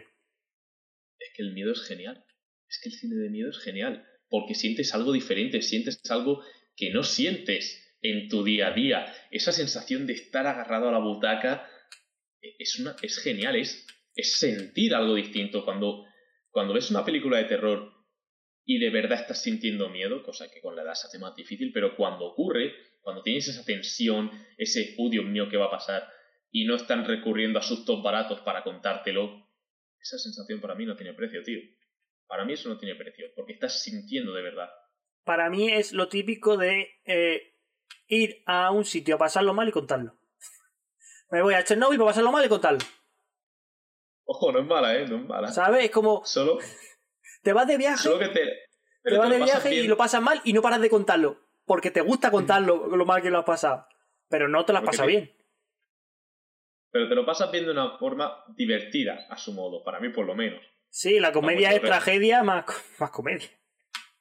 Porque yo qué sé, yo recuerdo ver películas de, de terror de niño, que me ponían películas de terror cuando era pequeño y vamos, de pequeño lo pasaba mal, pero al mismo tiempo me reía y yo a día de hoy recuerdo eso con cariño. Yo qué sé, yo vi el grito con, con 10 años o así y yo estuve, yo estuve con miedo un mes entero después de eso. Que me digan lo que quieran, tío. Pes- Pesadilla pero- en el Street, ¿Ya sabes en el Mestir cuál de ellas? la primera, la más famosa. La primera está bien, es un clásico de, de su época, pero no es la que más me ha marcado a mí, la verdad, pero, pero es una peli decente. ¿Estuvo nominada a los Oscar o no? Es la como la película de miedo junto con La Niña del Exorcista, ¿no? Como las más las más trascendentes, ¿no? Las más trascendentes, a ver, El Exorcista, desde luego, Pesadilla en el Mestir. A ver, Pesadilla en el es que es hija de su época, es de cuando empezó un poco el género del slasher a tope, esto de los asesinos buscando adolescentes, rollo Viernes 13, Pesadilla en el Mestir, eh, La Matanza de Texas, todo este, todo este estilo de pelis, pero El Resplandor también está por ahí, El Resplandor, vamos, esa sí que podemos decir que, que es de las películas de terror más influyentes de la historia, la profecía también se colaría en, ese, en esa lista, en fin. Que siempre hay películas de terror que trascienden lo vulgar, entre comillas, y digo vulgar no porque considere el slasher vulgar, sino porque en la crítica siempre está apartado en segundo plano. Siempre hay películas que consiguen colarse entre las películas respetables, más entre comillas. ¿Y el gore? Porque hay veces que dices, es que, que, que ganas de, de- de ver sangre. O sea, no tengo ganas de ver sangre. O sea, mira que el cine de miedo no me gusta porque da Sí. miedo, ¿sabes? O sea, hay otro cine. Prefiero ver a, a Spiderman. Pero, pero el gore, o sea, es literalmente, eso es pasarlo mal, mal, mal. No tiene por qué. Hay gore divertido, como las dos primeras películas de Peter Jackson, que eran gore divertido, eran Brain Dead Brain y Dead. Mal Gusto. Brain Dead, tu madre se ha comido a mi perro, y Mal Gusto. La Sí, traducción llama- española, la, sí, sí. La traducción, vale, ese es, ese es otro melón. Onda vital, Eh, onda vital con lobezno a todo gas. exactamente. todo eso. Pero vamos, que te lo pasas bien igualmente. O sea, puedes llevarte el gore a la, a la comedia, como en estas, o puedes llevártelo a lo crudo y a lo realmente desagradable. Pero volvemos a lo de antes. Es buscar desper- despertar otras sensaciones, algo distinto. Y al final del día, vamos a hablar claro, es que a la gente le divierte ver eso en la pantalla. A mucha gente le divierte ver eso. Es como tú dices, a mucha gente le divierte pasarlo mal. Porque hay películas gore que tú las ves y dices, uy, uy, esto, esto es desagradable de verdad. Pero es eso, es ese morbo. Eso, la, eso a la gente le gusta. Y al Eh, final te quedas con que es ficción. que el pasarlo mal tiene también. Te activa las mismas eh, hormonas en el cerebro, creo. Si no sé, si estoy colando que me insulten abajo en YouTube o en Twitch. Eh, Eso- que, el placer, o sea, están muy cerca de ello. Y sobre todo ese peligro que no es peligro, que, o sea, que sabes que no va a tener ningún peligro. Es como, lo estoy pasando mal, pero que estoy en mi casa tumbado, en el sofá. O sea, Claro. ¿qué miedo voy a tener? Pero, pero puedes pararlo cuando quieras. Y eso hace mucho también. Exactamente. Entonces es como pasarlo mal, pero a mi gusto. O sea, pasarlo mal a la carta. Eh, pause, vale, ya. Ya ha parado el, el, el chaval este de apuñalar a la gente. Ya digo, es divertido. Al final es divertido, es otro estilo, eh, otras sensaciones, y, pero sobre todo es pasártelo bien, porque al final tienes pasártelo bien o pasarlo mal, según, según se mire. Pero vamos, a mí si me lo preguntas, a mí el cine de terror y el gore me encantan. Me lo paso bien viéndolo. No con todas, evidentemente, pero Hombre, el eso asesino. El tiempo Bueno, humano es. Eso, el cien pies humano. La 1 es una basura. La 2 la dos tiene un pase, pero la 1 es una basura de peli. Para el que no sepa lo que es, es una película en la que le están metiendo la cabeza de otro humano en el culo de otro, ¿no? Y lo hacen como gigante. ¿O no? explicado mal, eso es, eso es explicado mal, ¿vale? Pero el cien pies humano, como su título indica, va de un científico loco que quiere hacer un cien pies con personas y para ello lo que hace es eh, cortarle los tendones de las piernas para que no puedan levantarse y coser la- coserlos entre ellos las bocas a, pues eso, a los a la parte donde no da el sol de, del otro y hacer un cien pies. La película va de eso y es muy mala, ¿vale? Es una basura de película porque mm, yo creo que no tuvo mucho presupuesto y es más la idea que, que la película en sí y que la ejecución, porque es que no, no termina de funcionar. El malo tiene un pase, tiene pinta así de loco y te lo pasas bien, pero, pero es una basura de película. La 2, en cambio, esa, con eso te lo pasan mejor, si te gusta ese rollo. Y la 3 no la he visto, así que no puedo opinar, pero vamos, un 100 pies humano con 500 personas, que puede salir mal. Ah, que hay varias. O sea, que no le bastó con hacer una. Que yo sepa, hay tres. No sé Que si tú sepas. más. Que yo sepa. Que hay gente pagando por eso. bueno, si, si- hay gente que se compra discos de Juan Magán, sí, al final. O sea, al final hay de todo en esta vida. Eh, ¿Qué te iba a decir? Eh, A ver, venga, el último tema, aunque he visto como tres o cuatro más. vale, sí, puedo, puedo volver, ¿eh? Yo puedo volver. A ver, es que claro, aunque parezca que no hemos hablado de muchísimas cosas, entonces. Prefiero que sea. Yo por mí. Pasa que claro, no, tampoco quiero quitarte mucho tiempo, o sea que tú sin problema dime. eh, No, yo. me quiero ir a acostarme, vamos a terminar ya, que vamos. Problema ninguno. Pero claro, me gustaría terminar eh, cine y dejar cine ya. Esto es nuestra aportación a la historia de la humanidad, porque esto se va a colgar en YouTube y en Spotify, al cine. Pues a ver, pregúntame lo último que, lo último que quieras y a ver, a ver qué me encuentro. Claro, lo último son actores de doblaje, cine español si se debe subvencionar o mejores actrices de la historia. Elige uno. Actores o actrices de la historia. A ver, el doblaje me gusta más, la verdad. O la- el papel de la mujer anterior a los años 2000. Ya anterior al Me Too. Es que a, ese, a esa pregunta tengo que decir que no la quiero responder porque no le haría la justicia que se merece. Ni más ni menos. Hay mucho que decir, pero sin embargo yo no soy el que más podría decir así de carrerilla. Es algo con lo que tengo que hacer un poco los deberes, pero eh, ha cambiado ese, tema. Lo único que comentaré es que ha cambiado y a mejor, gracias a Dios. Porque antes había muchas cosas mal y ahora por suerte se está avanzando bastante con eso. Sí, se está avanzando y en algunas veces bien y otras mal. O sea, en mi opinión, insultarme otra vez como si queréis. Eh, la actriz, o sea, la historia debe ser buena porque debe ser buena. Pero no porque sea mujer, tiene que ser su superpoder y debe ser eh, ya últimamente una obra maestra. En plan, eh, Kaisa en los videojuegos en el LOL me flipa y me da igual que sea hombre o mujer. Erza en Fairy Tail me flipa y me da igual si es hombre o mujer. No me saques Capitana Marvel que su poder sea mujer. ¿Sabes? Plan, eh, dejémoslo en hacer buenas historias con protagonistas femeninas. Ya está. El problema, sí, o sea, te doy la razón en eso, pero el problema que hay es que por lo que sea, por lo que sea, cuando algo lo protagoniza una mujer, se mira con una lupa con la que no se mira algo cuando está Exactamente. por un hombre. Y eso Exactamente. igualmente. Exactamente. Pero, Eso es y, lo, lo y único no- que yo diría a ese respecto. y también te digo que hay mucho eh, chaval del cine que es furbo, furbo, furbo, esta cosa, furbo, furbo. Y no debería ser así, porque yo veo algo sobre una mujer y digo, ok, lo veo, igual es que si lo protagoniza un hombre. Pero es que es todos los años se sacan. Es que todos los, todos los años se sacan cientos de películas de acción malujas protagonizadas por hombres y no pasa nada, pero hay que si sale una película de acción maluja protagonizada por mujeres, grito en el cielo. ¿Qué sentido tiene, tío? Tú has tenido tus películas con tus héroes de acción tu- y no ha pasado nada. Eh, era una mierda, ¿vale? Muchas de ellas eran una mierda. ¿Te crees que Steven Seagal eh, hace películas con calidad real? Pues alguna tendrá, tío, pero hablando claro, quieres ir a verle pegar palos, no buscas una calidad excepcional. Dejad de hacer lo mismo que con el cine protagonizado por mujeres, que no pasa nada. Vivir y dejar vivir. Que, Ya está, eso, no hay mucho más que decir a eso. que en muchos puntos de vista yo siempre he defendido a Capitana Marvel porque me parece que si tú cuentas la historia y le quieres sacar eh, se, me escucha, se me escucha con mucho eco me han dicho por aquí es verdad eso eh, lo vimos por los auriculares o algo luego lo intentaré mejorar para el próximo. Gracias por todo Guido SSB que el el eh, ay se me ha ido ya. Eh, el tema de que Capitana Marvel si tú le quieres buscar la segunda vuelta se la puedes encontrar. Por el tema de que si no sé quién es el esclavo y no sé cuánto. Y eso ok, pero es hasta que nos llega al final de la película, que hay dos aliens azules en la batalla final que dicen que su único poder es ser mujer, no es que se haya tragado un motor de energía infinita.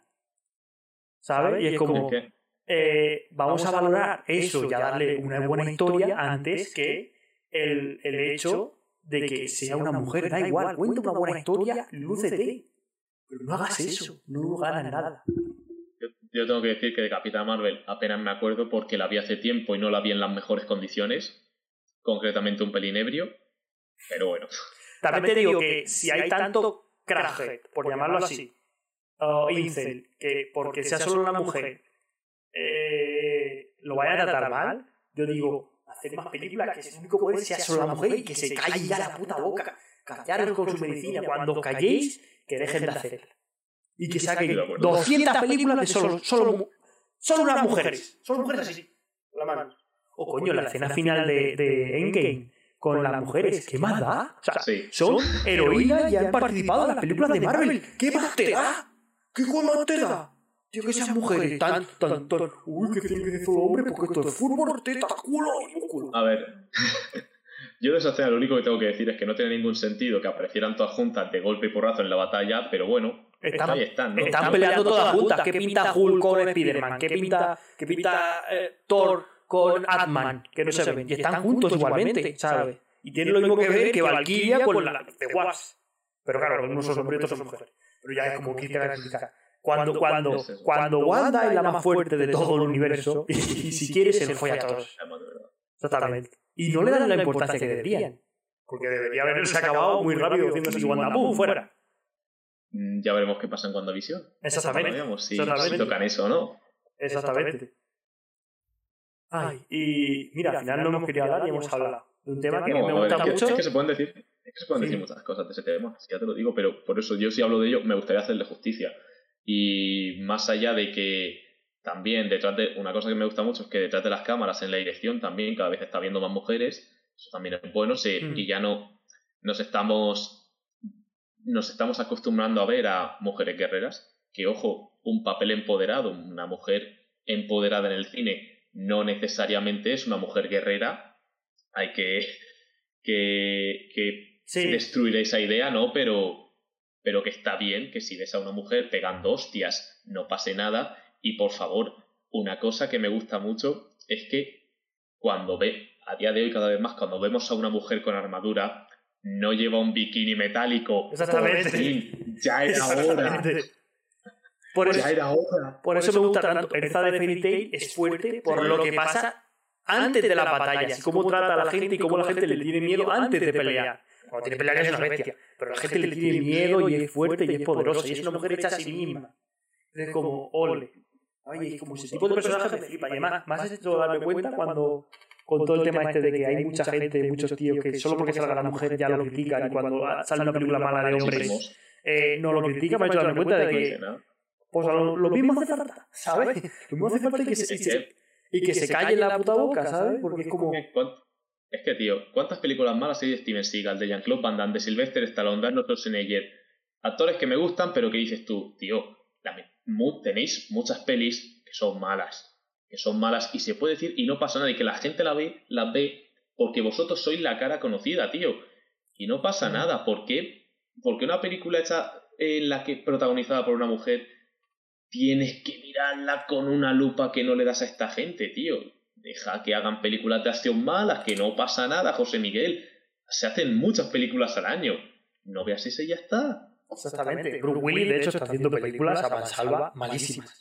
ya no ya se ha retirado, pero quiero decir que estaba ahí y decía que solo, solo tenía que ser una película que esté a X kilómetros de su casa, que tenga que ir tres o cuatro horas a trabajar y venirse y hacía las que le pusieran encima. Punto. Pues una forma de terminar su carrera. Han pasado, le han pasado cosas parecidas a otros actores, ¿eh? No es la primera vez que se ve eso. También se hablaba de deudas y demás, pero no, no, se sabe. Bueno, mira, este, este tema no, no, no debe Encima, opina de ello, de mujeres en el cine, dos hombres heterobásicos, ciseteros. Dos, dos señoros, ¿no? Dos señoros aquí, dos revertes de la vida. Exactamente. O sea, peor sería que dijéramos, no, a lo mejor no. Por lo menos un poco de, de conciencia, en plan de que, que, el cine no es ni de los hombres ni de las mujeres, es de la humanidad, ¿sabes? Como algún arte, como la cueva de Altamira, de quién son, de todos. Como que somos somos la humanidad, somos todos. El cine no es solo teta fútbol, cállate ya. somos todas las personas que ven en las historias. Exactamente. Exactamente. Pero mi reflexión es que hagan cosas buenas con protagonistas mujeres, que no. No, no, no se superpoderes a ser mujeres. Que hagan lo que les apetezca hacer y ya está. Exactamente. Exactamente. Que también las mujeres también tienen derecho a tener películas de acción malas, hostia. Exactamente. Y te calla la puta boca. y te calla la puta boca, Alberto. Callado. Callado. Sale Mami Marvel, callado. Por cierto, por reivindicar una película de acción con una mujer guerrera, eh, Mad Max Fury Road. Seguro que ya la habéis visto, pero joder, qué maravilla de película. Qué película. Qué maravilla de película. Y es lo típico de. Y no la criticamos por. ¿Sabes? En plan eh, no, su papel principal no es, es una mujer y es fuerte y no sé qué, no sé cuánto, y es mujer y es mujer y es mujer. Pasa la historia, ya está. Y, es una mujer. Es decir, casi lo hace encima ordenador, chaval, madre mía. Me lo merezco, lo mejor ha sido Insta Karma. Bueno, pasamos a. Venga, al. Venga. Bueno, ¿seguro? Otro te, iba a decir, yo, yo tengo que cortar ya, tío. Va, eh, ok, pues entonces lo dejamos aquí.